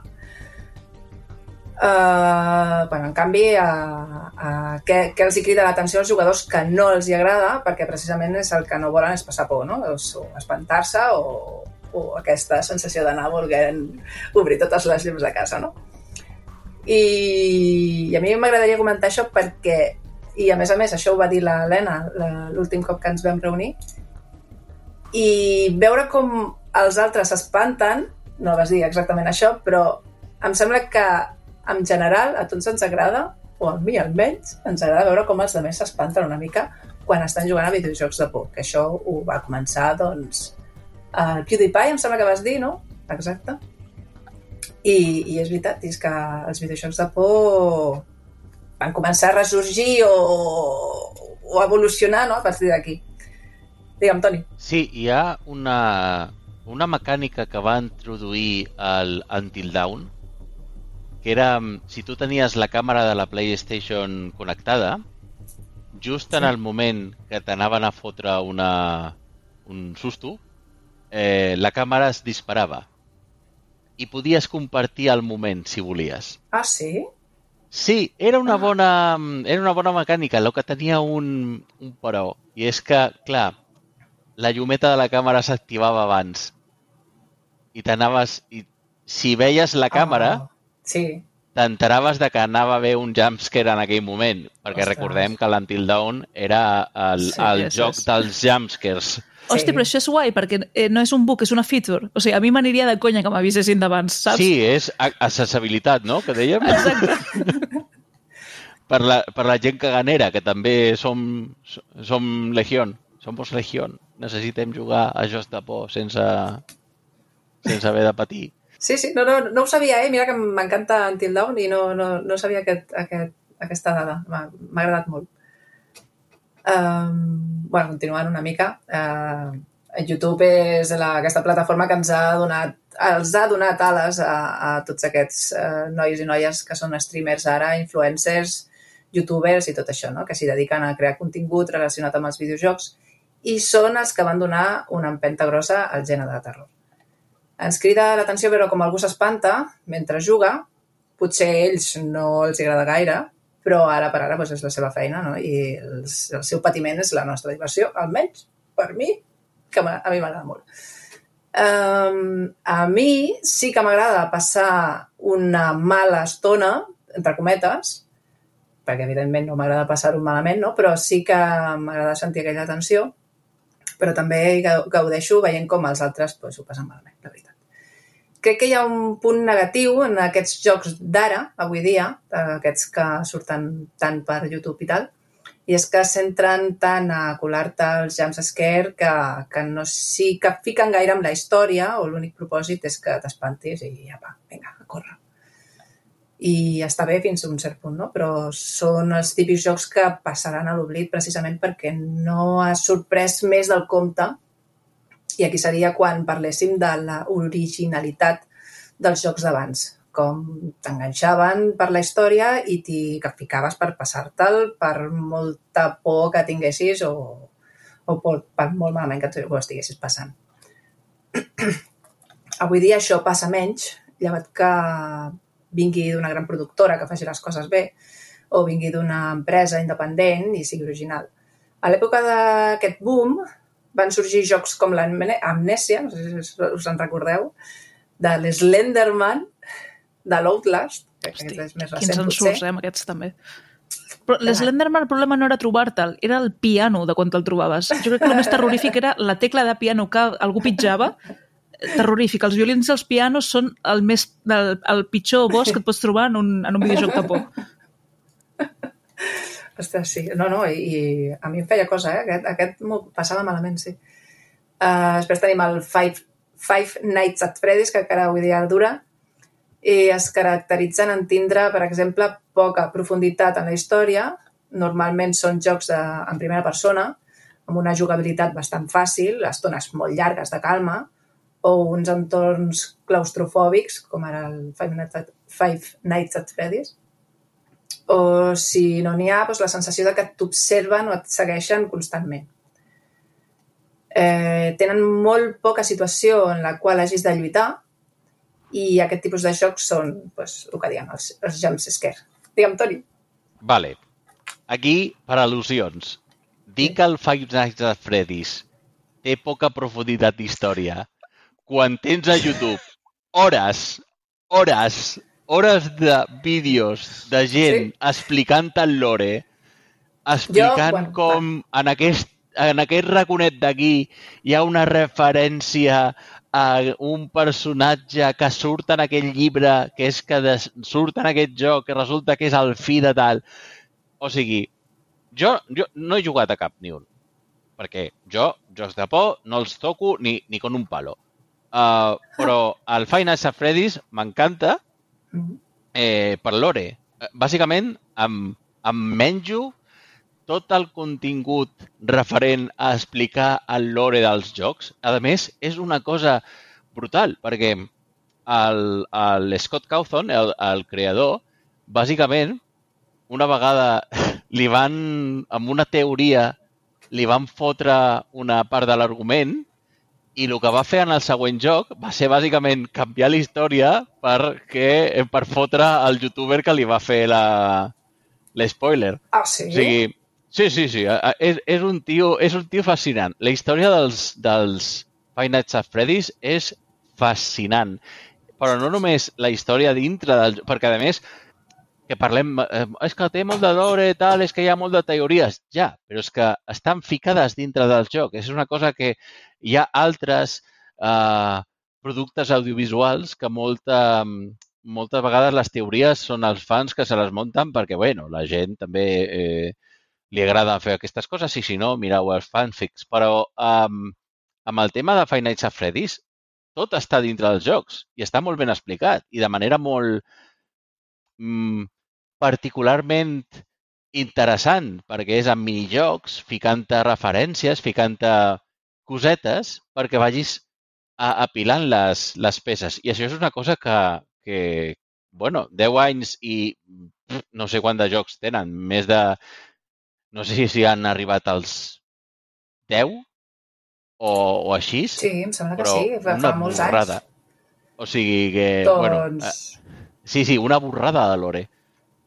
Doncs, a veure, jo, clar, jo vaig jugar, em sembla que el primer, i, i ja està. I, però Mm. com, a, com a que tingués tanta història tan extensa i tal, la veritat és que zero, eh? M- M'has dejado?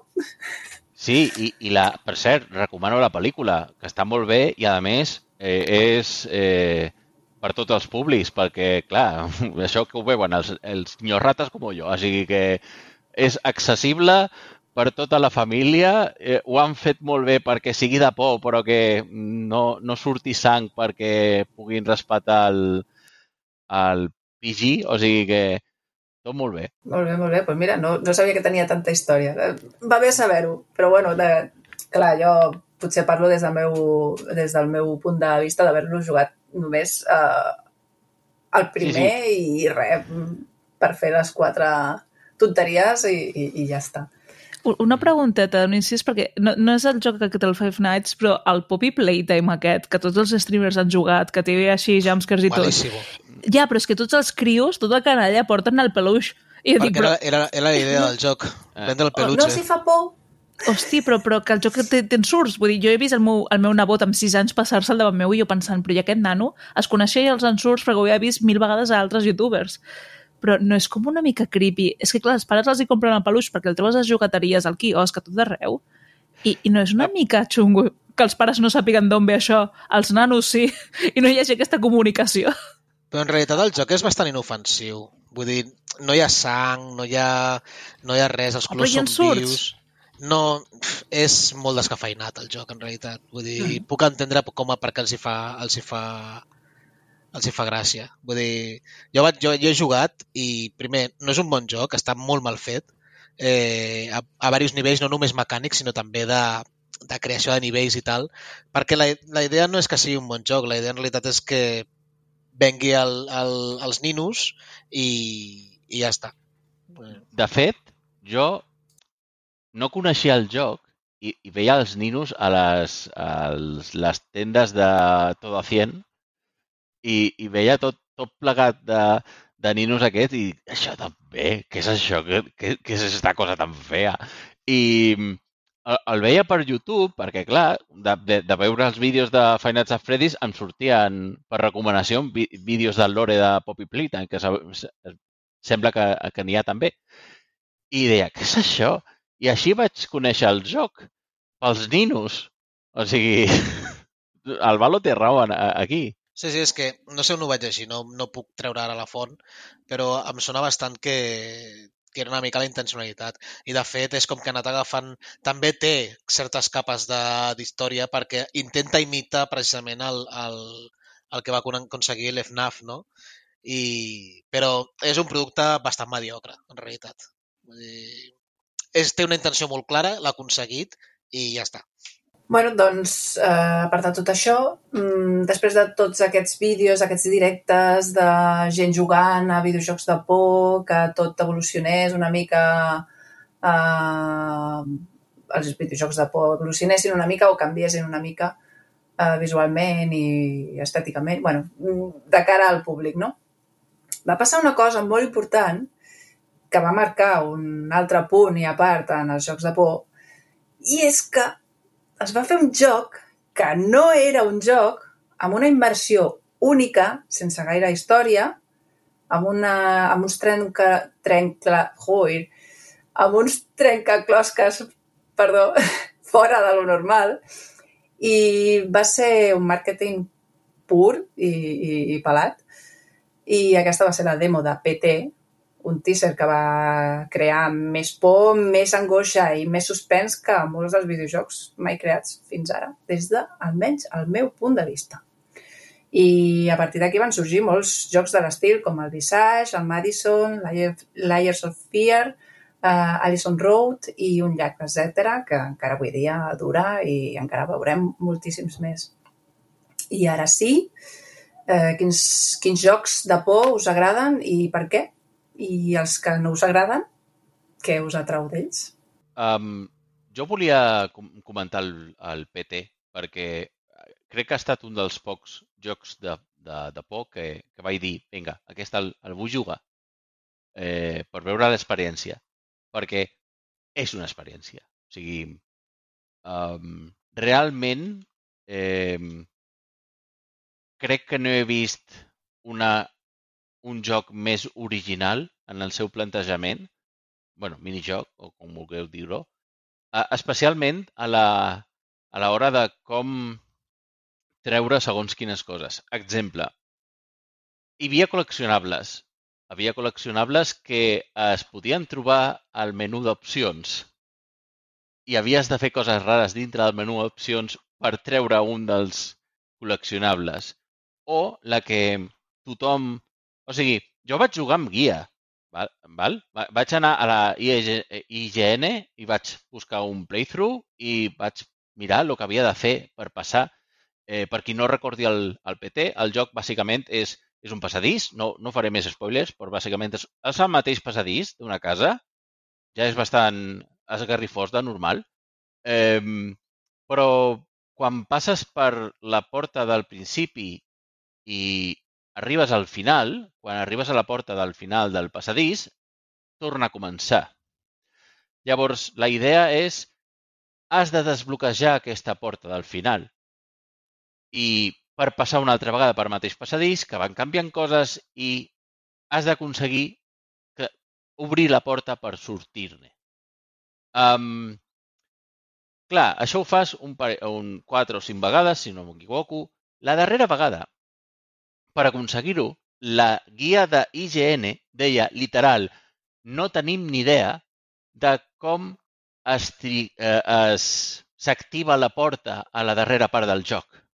He aquí una llista de totes les accions, accions que ens han dit redactors de, de la web que han fet i li s'ha sortit, entre les quals havia parlar pel micro de la, del comandament de la PlayStation 4, eh, cridant a la, a la, al fantasma que hi havia.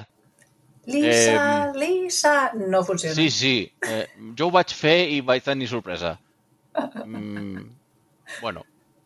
Um, pitjar el botó de pausa, anar fent uh, cercles amb el personatge, anar, uh, anar cap enrere, uh, tocar 25 vegades un objecte de, de, del passadís.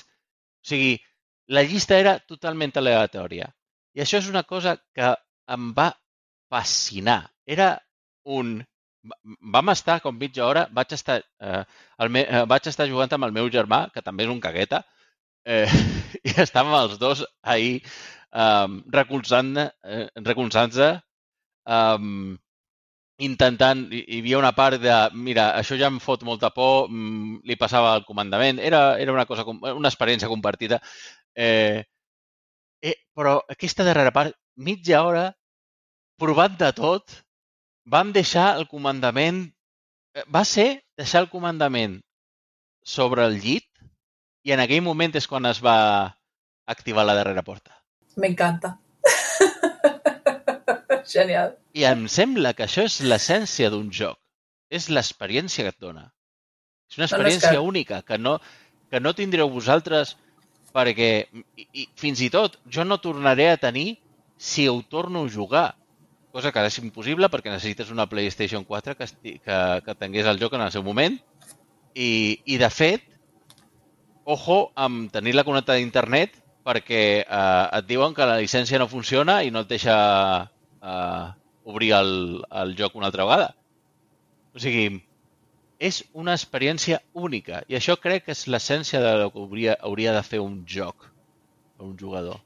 És que va, ser, va ser un va ser un abans i un després, o sigui, va ser com un punt i a part. Aquest senyor va fer una cosa increïble i només era un passadís, dos, un, un bany i una senyora passejant-se per allà que de tant en tant et sortia, però la, la, la manera de poder passar cada, cada loop era, era, era meravellós. Jo m'ho vaig passar molts cops i una va ser de xiripa i perquè sí, i, i l'única manera, els darrers cops, l'única manera que vaig tindre, que, que vaig haver de fer eh, sempre el mateix per poder passar, va ser posar el micro del mando, el, el soroll de, de l'exclamació del Metal Gear Solid, llavors és quan el nen plorava per, ter, per segon o tercer cop i llavors passava la porta. I mira què he fet el puzzle mogollon de cops, perquè és que m'encanta el joc i de tant en tant el faig. Només d'aquesta manera me l'he pogut passar, perquè la primera va ser de xiripa i després no hi ha hagut manera de fer de cap de les maneres. No, de fet, eh, m'ha agradat una cosa que ha dit el, el Toni que va molt lligat a, a quins jocs m'agraden, no, de por. I justament ha dit que, que efectivament és una experiència i el que m'he trobat és que, per exemple, m'agrada molt Silent Hill 3, és, un dels, és, el, és el meu preferit, i no l'he tornat a jugar des de fa tranquil·lament potser 15 anys, perquè ja no... Ja me'l sé, o sigui, l'he jugat diverses vegades, però ja no l'he tornat a jugar molt més. Em sembla que l'he jugat dues vegades i ja està. I, i no l'he tornat a jugar perquè arriba un punt de que, de que ja no t'aporta res nou. No? Són, és, dona la sensació que és un gènere que a mi m'agrada molt, per, per exemple, i, i me n'adono que no jugo més de dues vegades a, a un mateix títol perquè el, el que m'agrada és aquest factor sorpresa no? de, de, de passar por i però constantment d'intentar entendre que, que, que em puc trobar. No? Però bé, efectivament, Silent Hill, Resident Evil, el més, el més comercial, no? Però després, em sembla que fa... En el primer programa vaig parlar dels jocs de RPG Maker, no? com Course Party, aquests jocs més, de, més nicho, que això també m'agrada, no? o sobretot jocs independents, eh, independents fins al punt de que no tenen publisher, estan a itch, perquè ja també hi ha gent que crea crea experiències de, de terror molt aconseguides més enllà de, del, del jumpscare, no? I, però a mi em sembla molt curiós que no juguis més d'un parell de vegades a aquesta classe de títols. A mi em costa molt repetir un joc i els de terror no és menys. Jo vaig jugar a PT una vegada i el tinc com una, com una... Per mi és una experiència bestial, eh? O sigui, a mi em sembla un, un dels jocs que recordaré tota la meva vida, segur, i, i, i és així. És, és això, és el que deien el Toni i el Valo, és una experiència, és, és aquella, aquella partida que vaig fer. El tinc, està aquí, potser algun dia el torno a posar, si, quan me recordi menys de com va tot. No sóc expert en jocs de terror, però jo els gaudeixo, els gaudeixo passant-ho malament. Uh, a mi em foten ansietat màxima. A mi els Souls no em foten ansietat, m'emprenyo, però, amb el, però amb els de terror ho passo malament. Eh, I estava mirant i a YouTube tinc un vídeo de 6 minuts de sustos meus de Liars of Fear eh, i no sóc sigui, ni la lio, ni crido, ni res, o sigui, em quedo glaçat. Per mi cago la mare que els va parir. o sigui, i, i paro i, i, i de cop em poso les mans al cap. Ho he mirat i pel, hòstia, de, que cabrons, m'esteu matant. Eh, un dels que recordo passar-ho malament i encantar-me va ser l'Outlast, el primer, al segon el vaig arrencar i m'era igual el que estava passant, cosa que ja el vaig deixar. M'avorria, no sé, no, no, no li trobava I en canvi l'1 em va flipar. O sigui, vaig passar autèntic terror i, i només de passadissos amb gent que veia allà al fons i no volia seguir. No, no, i, però havia d'avançar. O sigui, era, era, era molt divertit. Un altre que recordo molt és Alien Isolation, l'angoixa, no? L'angoixa d'aquell bitxo. I me'n recordo eh, arrencar el joc i l'angoixa de tot em va fer anar a 3 per hora i faltaven dues hores de joc perquè aparegués el bitxo per primera vegada. I jo me'n vaig fer 6. De les dues hores em vaig fer 6 d'anar cantonada a cantonada eh, per la seva estopol eh, acollonit, no? Ja no és tant terror, però em va flipar el Dead Space, però ja em semblava més, ja hi havia més acció, ja, o sigui, ara com... Però això, anar amb una càmera mmm, amb les piles, veient amb, amb, amb visió nocturna, amb l'Outlast, terror absolut. Aquests són els, els que recordo més, que m'ho he passat millor en aquest sentit. Després hi ha coses friquis, eh? Darkwood i jocs així com que són que dius, com pots, amb la immersió que ens poden posar la, la, la 3D no? i la primera persona, fotre un joc de terror amb sanital, saps? O sigui, coses molt bèsties. Però aquests són els preferits. A mi Alien Isolation és, per mi és dels top que més m'agraden, perquè és la tensió que et genera el, el bitxo aquest. Uh, és que, a més a més, clar, té una IA molt, molt llesta i sap on t'estàs en cada moment, estàs baixant un ascensor i el paio t'està baixant amb tu. Eh, és, és meravellós. A mi m'encanta. És que, no sé, eh, aquesta sensació d'ansietat, ansietat no, perquè no és ben bé la paraula, no? però aquesta sensació de, de, de malestar i de que ui, vull, però no, però vull sortir, però no, aquesta és genial m'agrada molt. I, el, per exemple, l'Outlast mmm, em fa massa mal rotllo i encara no me l'he passat. Jo vinc a trencar una mica el rotllo, perquè sí que és cert que no m'agraden els jocs de por com a tal, però sí que m'agraden molts jocs amb una estètica de terror o que es poden categoritzar com, com horror. Uh, com serien, per exemple, ja, ja uns jocs indie eh, que m'encanten. És una saga que se comencen amb The Cat Lady, Downfall, eh, Lorelai i Bornholm's Lane, són de Harvester Games. Són jocs molt foscos amb històries que són terrorífiques, però en un sentit més de, de l'ansietat que produeix els fets que hi passen. És a dir, hi ha una ambientació de terror ja es tracten temes com el suïcidi o com alguns temes una mica doncs, més, més crus. Uh, I són jocs que gaudeixo molt. Són com la meva zona de confort. Això és un, un problema que, que, que, bueno, els que ja em coneixeu ja, ja sabeu el que em passa amb, la, amb les coses moixes.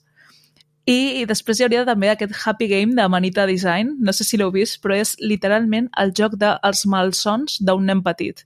Vius el mal, en una mena de malson de nen petit, no a Little Nightmares, és una versió com més, més gore encara, però on, on s'explora tot aquest tema dels, dels terrors infantils eh, amb una estètica molt, molt cute i amb tot molt eh, eh, doncs molt a la línia de Manita, que són els mateixos que, que tenen el Maquinarium i tots aquests jocs així més, més per nanos, doncs de cop i volta et foten aquest joc que es diu Happy Game, que de Happy té més aviat poc, però sí que havia donat, per el fet de que està aquí el Toni, sobretot, que jo sí jugo jocs de por. I és que tenim un problema, que és amb el grup de la colla de col·legues, amb els de Supermassive Games, eh, tots aquests jocs amb Quick Time Events i, i decisions, heu, parlat abans de l'Until Down, però què ha passat? Que després de l'Until Down han fet tots aquests que són cooperatius fins a, no sé si són sis jugadors o quatre jugadors, no sé quina salvatge de jugadors hi, hi foten, on cadascú controla un personatge. I, hosti, he de dir, ho passo malament, a més a més estic amb amics, estem acompanyats, fem una mica, és una mica de teràpia de grup. En pandèmia ens ho hem fet online i tot, eh, Toni? hem, hem bueno, mirat com portar-ho però... endavant. Eh, mira de Quarry, que el tenim a mitges, o sigui, no, no, els, sé, no els estem jugant, Aida. O sigui, Aquí ja és la vida adulta i que t'has anat a viure una mica lluny, però el tema està en què és cert que és com ens quedem tots a jugar i en plan de gaudim la història i volem veure què passa i és com, hola, que l'han matat aquí i tal, però en realitat estem tots cagats però cagats a un nivell de bloquejar-nos i en plan de voler passar-li el mando a l'altre. I això sí que és cert que no són jocs que diguis és que són l'hòstia a nivell històries, que tenen unes trames increïbles, són, són molt predecibles, és a dir, pots veure què, què passarà en tot moment. Eh, el tema de les anima animacions facials és terrible, o sigui, veia inquietante total. Uh, però igualment és una cosa que gaudeixo perquè és com ho passo molt malament, però els meus col·legues també, saps? I aleshores és com... És, és una bona estona amb amics. D'una forma o d'altra acaba convertint-se en una activitat maca en grup. Bueno, però per, per al·lusions, bàsicament. Eh, és, és com veure una, una pel·lícula de slasher. La, les pel·lícules de slasher fan por? Bueno, depèn. Hi ha gent que li, que li té por, però realment són un festival de, de gore i d'actors eh, mal, dolents que, que és per gaudir en companyia. I és una mica el, el, el que volen agafar els de Supermassive amb, aquestes, amb aquests jocs. És l'essència de uh, anar, a, anar a veure una pel·li dolenta de terror i, i gaudir-ne en grup i riure perquè un actor ha fet un gest que dius que coi, que coi fa aquí o eh, riure amb una mort absurda perquè totes són absurdíssimes i, a més, són culpa d'un jugador perquè no s'ha estat quiet o, o no ha fet el que tocava. Eh, o sigui que realment és una experiència això, en grup i per gaudir-ne.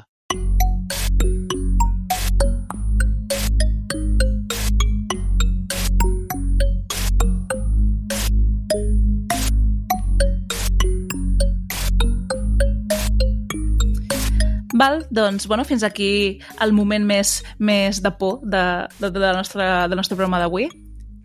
Eh, volia preguntar, Helena, ens has portat una anàlisi d'un joc. De quins jocs ens, ens parlaràs avui?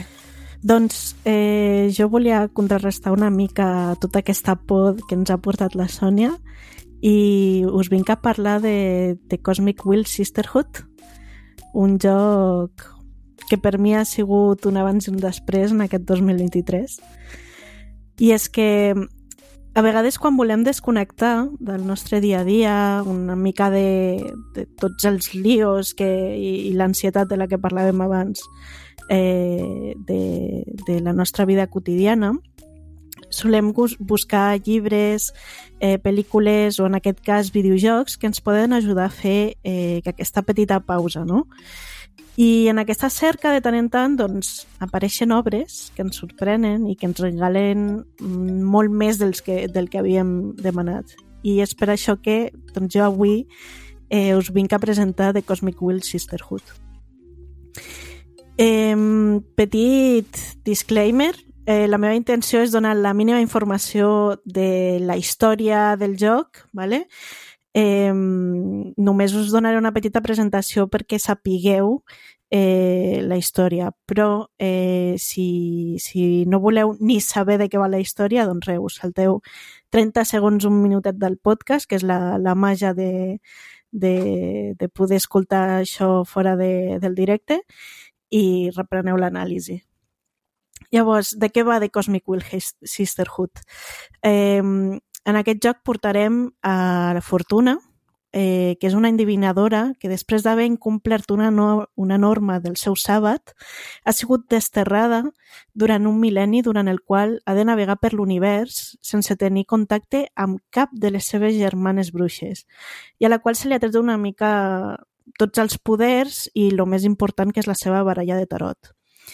En el moment en el qual comença el joc, ja han passat 200 anys des de l'inici d'aquest càstig i Fortuna, doncs, com, com ens passaria a tots, n'està farta. I fins aquí llegeixo. Ja no continuaré amb la història. Crec que els primers aspectes que a mi em van enganxar o que em van cridar l'atenció d'aquest joc i que em van portar a comprar-lo va ser l'apartat eh, artístic i sonor. Eh, The Cosmic Will Sisterhood és un joc amb un pixel art molt detallat i que utilitza una paleta de colors molt propera al món esotèric, que creua un ambient idoni per a les temàtiques que es toquen durant el joc.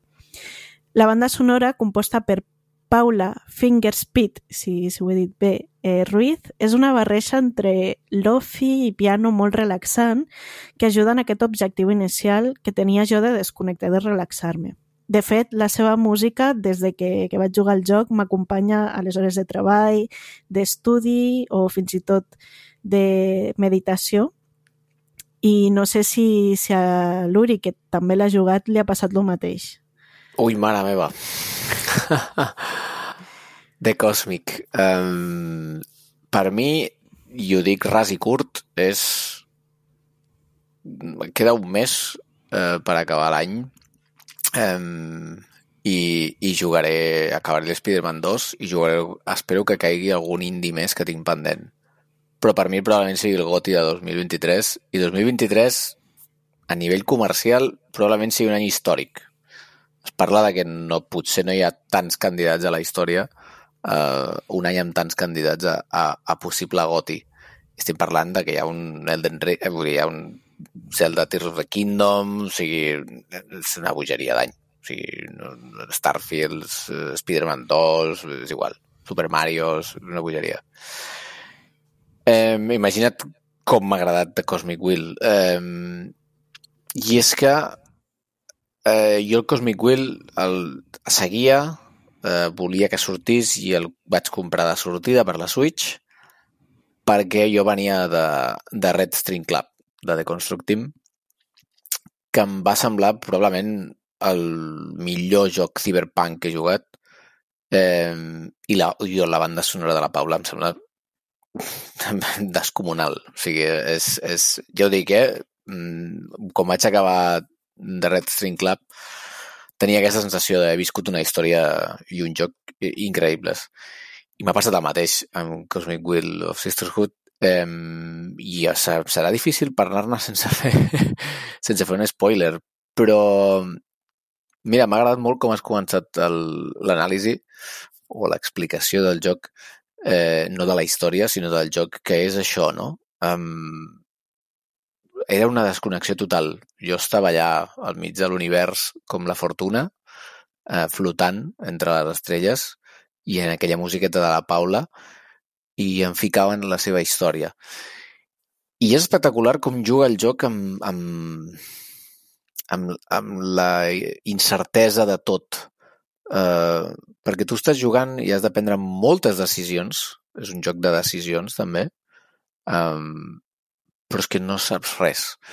I quan comences a saber, és com comença a, a, el joc a, a explotar, no? O sigui, és com, ostres, t'imaginaves que hi hauria una cosa i després hi ha un plot twist brutal eh, i, i no sé, és, és, és, com ha construït la història Jordi de Paco em sembla, em sembla, em sembla increïble que una cosa tan d'autor eh, Eh, tingui la sensació jo d'obligar-la a jugar a tothom, perquè és que és, és, és sublim. O sigui, a mi, a mi m'ha explotat el cervell aquest joc.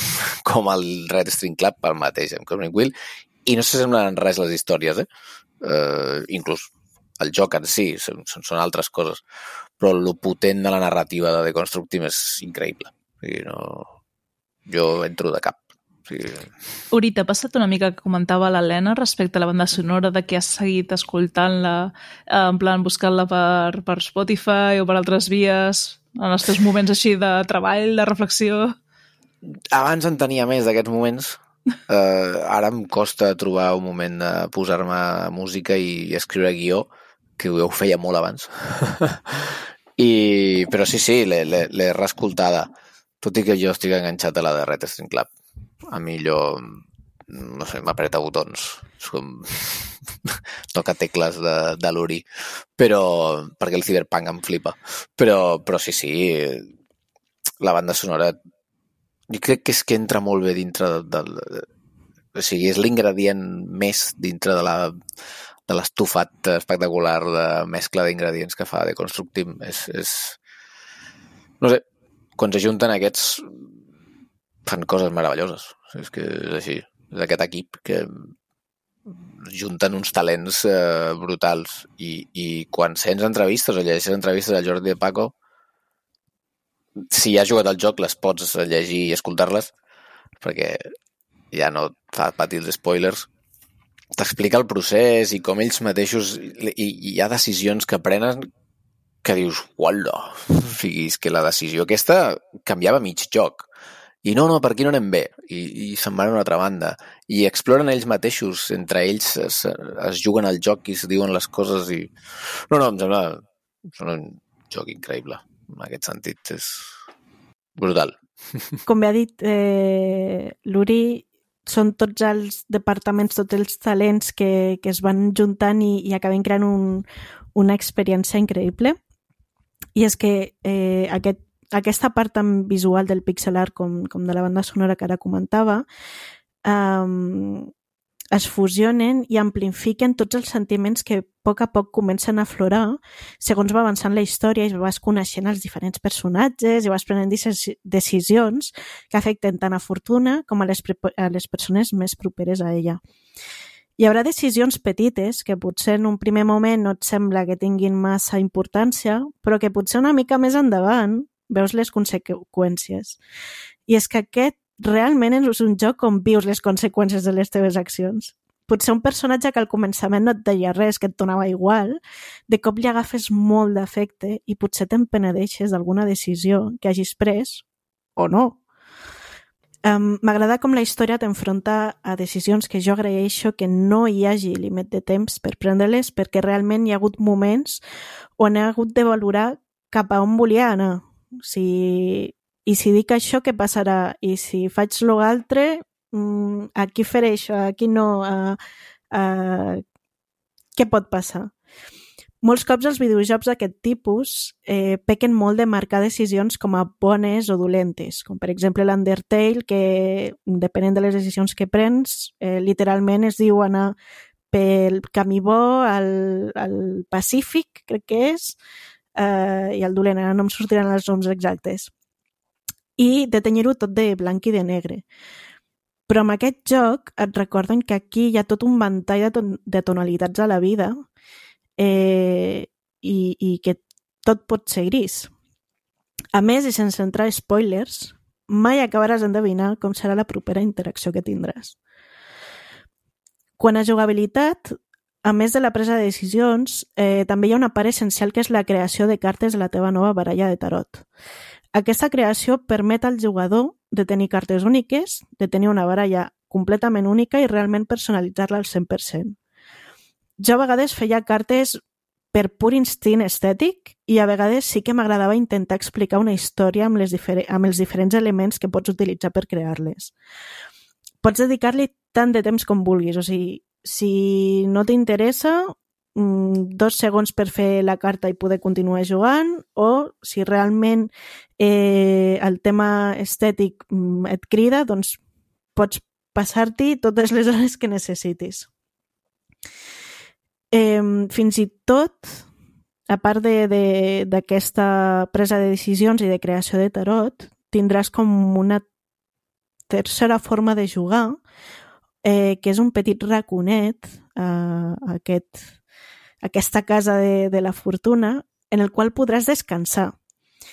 Si acompanyes a Fortuna que s'assenti al llit, eh, el joc et donarà diverses opcions. Per un costat, podràs estudiar els diferents tipus de màgia que existeixen a l'univers de la fortuna, podràs dormir somniar amb les cartes que, que has creat, o fins i tot podràs llegir petites històries interactives, o sigui, metagaming, ja tenim una mica d'Inception allà, que venen de mà d'autores espanyoles, com per exemple la Eva Cid o Emma Ríos. Aquestes històries no són rellevants pel joc en si, o sigui que si no t'interessen també te les pots saltar. Però jo recomano fer-los una ullada perquè són totes, totes molt interessants. Finalment m'agradaria destacar el que ha sigut per a mi un ingredient clau de l'experiència de jugar de Cosmic Will Sisterhood. I aquest punt és el conjunt de temàtiques que s'arriben a abordar durant la història. A través de les converses, de les interaccions i de les cartes, tocarem temes tan sensibles com la salut mental, les relacions humanes, tant en l'àmbit familiar com amistats, enemistats, amors, però sobretot el tema que jo destacaria és la diversitat. Que preguntareu, diversitat de què? De gènere? Diversitat de sexualitat? D'ètnia? La resposta és sí. O sigui, tindreu diversitat d'absolutament tot. I tot es tracta amb una naturalitat increïble amb un, amb un mimo eh, que, que es nota des del minut 1 que aquestes representacions s'han fet estudiant el col·lectiu i per veus del col·lectiu. Llavors, per a mi va, va ser sentir-me representada en situacions, però més veure com altres persones es podien sentir representades en aquestes situacions. Per concloure, crec que, almenys de la meva part, crec que The Cosmic Sisterhood és un viatge a través del cosmos i de les relacions humanes que no deixa indiferent a la persona que juga.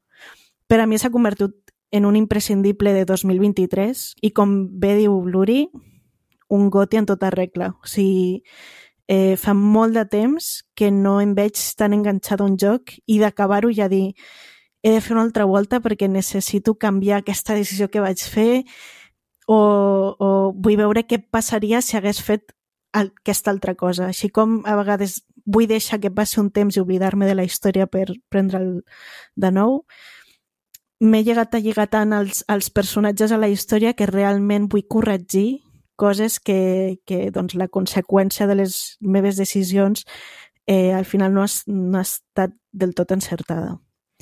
Llavors, Oriol, tu que has jugat i que segurament has pres altres decisions que jo o no, com se t'ha quedat el cos després de, de tot? Jo vaig acabar bastant bé. Però a mi m'ha passat... Jo volia demarcar dos punts de tot el que has estat explicant, que són les decisions i després una altra cosa molt interessant que has, que has parlat, que és de, de, del mimo, no? de, de la cura, de, de... I a mi això em va, em va, em va impactar. Crec que va ser la segona sessió de joc o alguna així. Com, com es parlava la gent en el joc. I, i, i ho estàs llegint, eh? Però, clar, tu li poses veus, tu, el teu cervell funciona de la teva manera. I com entre les, la, les persones, les amigues, eh, les companyes, eh, les altres bruixes, eh, com es parlen entre elles, amb quines paraules i amb quins tons. I jo llegia allò i dic, hòstia, si el món es parlés així, seria tot tan diferent. O sigui, eh, només parlar, eh? No, ja no tractar, no actuar, accions, no, no, només com un grup d'amigues es parlen així entre elles eh, o de personatges eh, no, crec que ho vaig fotre en un tuit d'aquests de... Una pregunta, pels que no, no hem jugat, sense entrar en el que seria un spoiler, mm. eh, que estem parlant de que és molt empàtic, molt assertiu, o és simplement que és com una forma molt efectiva? Què, què, què és el que, que, que remarques aquestes paraules? És, és que parlen, o sigui, és, és, és com molt real, és com parlen, són converses que, que podries tenir amb, amb, els teus, amb el teu entorn. No, és clar, és que estem parlant d'un videojoc, no? La gent es pensa que has de salvar el món, no? Has de ser el Link i salvar la, a la princesa o has de ser un Kratos i rebentar la gent a bufetades. No, és un joc que parla sobre les coses terrenals. El que passa és que l'ambientació la, són bruixes que a més viuen fora del temps, o sigui, és una anada d'olla. Però les converses entre la gent eren sinceres, es deien les coses a les unes a les altres, però se les deien bé i amb, i amb respecte i t'ho agraeixo que em diguis això i que siguis sincer amb mi i... però no t'està dient que, que hagis de ser sincer t'està dient que, que és simplement parlar amb respecte amb tothom, no? Però d'una manera que, que llegies allò de, hòstia, quina, que, o sigui, quina, quina, no sé, quin lloc més agradable on ser, no? Tot i que estan passant coses greus. Vull dir, ja ho he explicat de què va la història d'Helena. Co coses greus i conflictes, o sigui, no... Sí, sí, exacte. Ja, ja. Lore no, no està dient que sigui tot de color de roses i... Exacte. I no, no, simplement que hi ha un respecte en les comunicacions i les interaccions entre els personatges que és molt agradable de veure. I sense entrar en spoilers, entra la política en el joc. I hi ha un respecte brutal. O sigui, és, és molt fort, no? Um, L'altre punt que destacaria, i ho he dit abans, que era un joc de decisions, és que quan jo, no sé, em fico en aquests jocs, eh, intento, no sé, soc jugador de rol des de que tenia 9 o 10 anys i, i malauradament ja fa segles que no hi jugo perquè no tinc temps, però els jocs de rol sí, i llavors intentes, d'alguna manera, entres dintre del joc, no? I dius, va, doncs què faria, jo què sé, aquest, aquest jugador aquí enmig d'una mazmorra, no sé què, quina decisió prendria, o, o, o quan no sé, quan fiques en jocs com Life is Strange, doncs et fiques una mica allà dintre, no? Que faria una Max eh, eh, en aquell institut d'estudiant de, fotografia. I aquí vaig començar igual i de seguida el joc, o no ho sé, o vaig fer un clic jo molt ràpid, però de seguida vaig dir, ui, aquí vaig aprendre les decisions que jo prendria. O sigui, ja no vaig a fer jo el paper de Fortuna, sinó que Fortuna decidirà, decidirà el que jo digui. Perquè que m'estaven... És una mica difícil de... Ho estic pensant ara, eh? O sigui, el que m'estaven m'estaven plantant a la cara, o sigui, m'estaven interpel·lant, eren coses importants. No era un joc que parlés de, no sé, d'una aventura com Indiana Jones, no? O un Uncharted. No, no, m'estaven interpel·lant i m'estaven fent prendre decisions que de cop vaig dir, no, no, deixo de ser fortuna. Ara decidiré, o sigui, a partir d'ara decidiré el que, decidiré, o sigui, el que decidiria l'Oriol, saps? I, i, i bueno, a mi m'ha funcionat. He anat tirant, la, he anat tirant el joc i ja us dic que hi ha uns canvis i unes coses que dius, jo me les esperava per res del món. I, i, i bueno, he estat com en, en pau amb, amb, amb tota... He tingut he hagut de prendre decisions difícils perquè a la vida també has de prendre decisions difícils, però he acabat bastant en pau pot ser que no acabis en pau, pot ser que, que sí, que, que hagis trobat en conflictes amb certes persones i, i després ho vulguis recuperar, no? Però a mi, això, no? Que la, una cosa que em va impactar només arrencar el joc va ser com es parlaven els personatges i, i em va semblar d'una, no sé, d'una tendresa inaudita. I a tendresa no vol dir que sigui tendre el joc, sinó que, no sé, eh, una espècie de respecte i les decisions i, i, i el clic que vaig fer, no? Perquè no tens informació, comences el joc i jo vaig fer el clic de... Bueno, bueno, va, vaig a decidir què decidiria jo, no? No, no vaig a posar-me en el context de la fortuna i a veure què faig tàcticament, sinó, hòstia, no, que em surti d'aquí, no? Que em surti, de, que em surti del cor. I, i vaig dir, bueno, doncs, què faria l'Oriol aquí, no?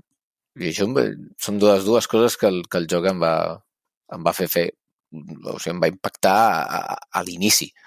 Després em va remoure i em va, ja dic, eh, el joc canvia d'unes maneres que dius, hòstia, això sí que no m'ho esperava per res del món.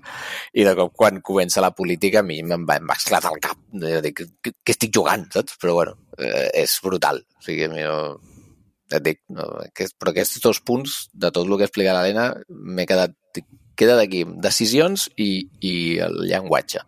I també volia comentar, un, és una miqueta a part, però un, una cosa que, que de fet, eh, en quan vaig, la vaig veure, que va ser només encendre el, el joc, vaig anar corrents a, a un amic eh, que és traductor de videojocs, perquè va ser el primer cop que en, en la pantalla on escolleixes el llenguatge en el que vols jugar et surt el llenguatge, però és que a sobre et surt el, el nom del traductor que l'ha fet. I Hosti. em va semblar un, un molt bon punt. Amazon ja és molt maco. És, sí. és una feina que no se'l valora el, el, sí, sí. suficient. Ostres. Perquè no, no està per a res amagat, sinó que està al centre de la pantalla, et posa el nom de... Bueno, sé que, que, que l'espanyol era una traductora, no, no em vaig ni anar a fixar el, els altres idiomes si eren dones o, o homes, o persones no binàries, però, però em va semblar un punt molt bo. I un altre cop deixo un, uns petits deures perquè si no me'n recordo malament de Construct Teams són de València llavors si tenim el, el de Cosmic ai, Will ai, Sisterhood ai. en català si, si arriba a les ruïdes d'algú de, de, de l'equip jo doncs us ho deixo aquí. O, o que potser el pròxim joc sigui en català. Això, si ens està escoltant algú de projecte ser trencada, si algú s'anima a fer-ho de forma totalment voluntària, sí, així, doncs, quan jo comenci a jugar al joc, perquè la veritat és que me l'esteu venent superbé, és a dir, sembla totalment el meu rotllo, uh, doncs a veure si, si pel dia que trobi el temps, que em sembla que estava disponible a Game Pass, pot ser també el, el títol? No estic segura, jo l'he trobat, a, jo l'he jugat com a l'Uri a, a la Switch, uh mhm. -huh. també està a Steam, això segur, però al, al Game Pass no estic segura. Em sona haver-lo vist que, que sí que estava de sortida. Si no, en tot cas, me'l compraré igualment, perquè aquest joc l'he de catar sí o sí. Aida, arriba, arriba Nadal... Ah, mira, no per la carta dels Reis... No et preocupis, que el cagatió et farà arribar de Cosmic Will Sisterhood. Ostres, doncs m'ha agradat molt l'anàlisi. Eh, Sònia, tu tampoc l'has jugat, no? Què t'ha semblat? No, m'ha agradat molt tot el que heu explicat tots dos i, i, i el sentiment que li heu posat a l'hora d'explicar-ho i la veritat és que estic que me l'estic mirant a l'Steam, bàsicament. eh, sí, sí, eh, tinc moltes ganes de jugar-ho. Me, me l'heu venut, el que diu l'Aida, me l'heu venut molt bé i de veritat que vull, vull provar-ho. Que això, mentre anàveu parlant, estava amb la Sònia i jo aquí amb un somriure de hola, sona superbé, ala, que xulo. Sí, això sí, jo, sí. jo ho he de jugar. És que jocs així, és el que deia a, a l'Uri, són poc comuns, no? De, t'hi dediques a ser el, el, el, a l'heroi o, o l'heroïna i, i pues, anem a matar d'allò o anem a... agafem l'atxa com el, el Kratos i anem a partir caps por ahí, no? I és lo, lo típic, entre cometes, no? I jocs així s'agraeixen perquè és que canvia també una mica el cap, et canvia tot, et canvia la, la manera de, de veure els, els jocs també una mica, no? Està bé, està bé, està molt bé, m'ha agradat molt com ho heu explicat. I sobretot si, si... i doneu-li també una ullada a, a Red String Club perquè jo us he dit que és una de les millors experiències d'un joc cyberpunk i va d'un bar. O sigui, no va ni de trets, ni de i ciberimplants, ni va d'un bar i tu ets el barman i es, et ve gent a xerrar i segons eh, vulguis treure'ls informació fas una mescla de licors o una altra, els hi dones el còctel i que aconsegueixes informació. I és una història. No, no, és narrativa pura i, i doncs com fas les cartes del tarot el, de la fortuna a Cosmic Wheel, a Red String Club fas els còctels. Uh, sí que els còctels és una mecànica més de joc més fàcil i la de les cartes eh, et pots explayar, és el que deia l'Helena, pots fer el que vulguis, pots, pots, fer, pot, pot ser un altre joc, pots, pots tirar-te hores. Um, a mi també em va passar de sort que les decisions no són amb no són amb... És l'antiansietat de joc. O sigui, és com... Estàs a casa i has de prendre decisions. I quan les prens, jo he estat amb la Switch allà, amb la pantalla parada i pensant, recopilant, pensant, no, no tens una pressió perquè és que és important el que has de decidir, no? I, i escoltant i, i recordant coses de cada personatge i ara què li hauria de dir aquesta o aquest i és, no sé, és, eh... bueno, eh, per això el destaquem l'Helena i jo, suposo, perquè és que ens en... l'experiència és una cosa que no és habitual. Hi ha molts jocs molt guais que són d'aquest estil o que poden tirar cap aquí, per sort cada vegada n'hi ha més, però no és habitual, no? i sobretot no és comercial, però ho hauria de començar a ser, no? Ojalà Cosmic Wheel estigués en totes les quinieles de, de premis de l'any, però costa, costa. El que passa és que és això, o sigui, no, no estem habituats a, a viure experiències així. Jo, si, si hagués un únic pro, un únic petit canvi que, que li faria seria, d'alguna manera, poder fer-me arribar eh, un PNG o algo de, de les cartes que he creat per poder fer-les físiques. O sigui, jo em vaig enamorar de la meva baralla de, de tarot, perquè li vaig posar molta intenció i al final la utilitzes uh, durant el joc i, i uf, m'agradaria molt tenir-la com, com a part de, entre comilles, no? de, de merchandising de, del joc. Hòstia, que bo. Podries fer captures, no?, de la Switch, Sí, sí, sí. de la pantalla, i, i treure-les d'alguna manera. Però sí, sí. és bona aquesta. Se podria comentar els de, Construct, de Constructim que facin La merchant. possibilitat, això, això.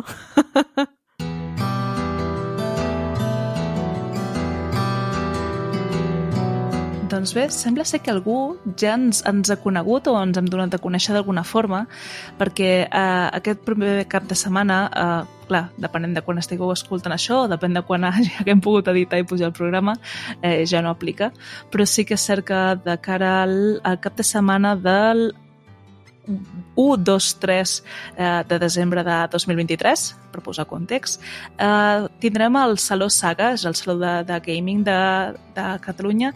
És un saló on bueno, està organitzat per Plataforma per la Llengua, amb el suport de la Generalitat de Catalunya, i tindrà lloc a la Farga de l'Hospitalet de Llobregat, aquell lloc on antigament es feia el Saló del Manga quan nosaltres érem joves, Uh, I val a dir que tindrà eh, doncs, eh, una fira que Uh, sembla inicialment tenia 50 expositors, aquest any han crescut, hi haurà, comptarem amb 75 expositors, hi haurà doncs, secció de retro amb els companys de Retro Barcelona, tindrem l'Amp Party, eh, uh, es formaran també, es donaran els, els Premis Saga, eh, on hi ha doncs, categories tals com el videojoc català amb més impacte social, també existeix el Premi Amic, el creador en català de l'any de continguts sobre videojocs, jo em temo que només amb un programa publicat no estem ni mencionats en aquesta entrega, però eh, així ho deixem com a projecte de futur de cara a properes edicions. I recomanem molt l'assistència en aquest, en aquest uh, saló perquè sí que és cert que està centrat purament en el que és la indústria dels videojocs en català i comptaran doncs, la participació d'empreses, d'iniciatives eh, pròpiament en català, fins i tot, això em fa gràcia dir-ho, uh, s'hi presentarà Social Point, eh, una empresa amb la que he treballat durant bastant de temps, amb un nou joc que han llançat recentment, Top Troops, eh, que ha estat pujat en català, així que és un d'aquests jocs que podem trobar a dia d'avui en, en català, eh, per mobile, totalment gratuït, així que tenim català i de gratis, que més us pot demanar. El recinte comptarà amb uns 7.000 metres quadrats i, a més a més, hi ha un espai de podcast eh, on doncs, hi participaran altres companys. Eh, algun dia, algun dia hi serem, esperem. Eh, però sí, hi haurà diferents tallers, diferents aules, diferents espais, teniu tota la informació eh, pública, busqueu eh, saga, eh, trobareu totes les, les informacions de les edicions anteriors, les fotografies, eh, zones de lampartis, competicions, eh, sembla un, un dels salons més eh, agradables que hagi vist en els últims temps, eh, amb molta diversitat i sobretot, lo important, eh, utilitzant el català com a llengua vehicular per tota aquest, eh, aquesta fira. Així que bé, no sé si, si ho escoltareu un cop passada la data o bé encara estarem a temps d'avisar-vos, però que sapigueu que existeix aquesta fira, que, que hi podeu trobar un munt d'activitats per gent de totes les edats, eh, per tot tipus de, de videojocs. Tindré bastants on hi ha eh, jocs indis que es poden provar allà mateix i, i bé, doncs, i els que, que hi anem al programa, doncs allà ens veurem.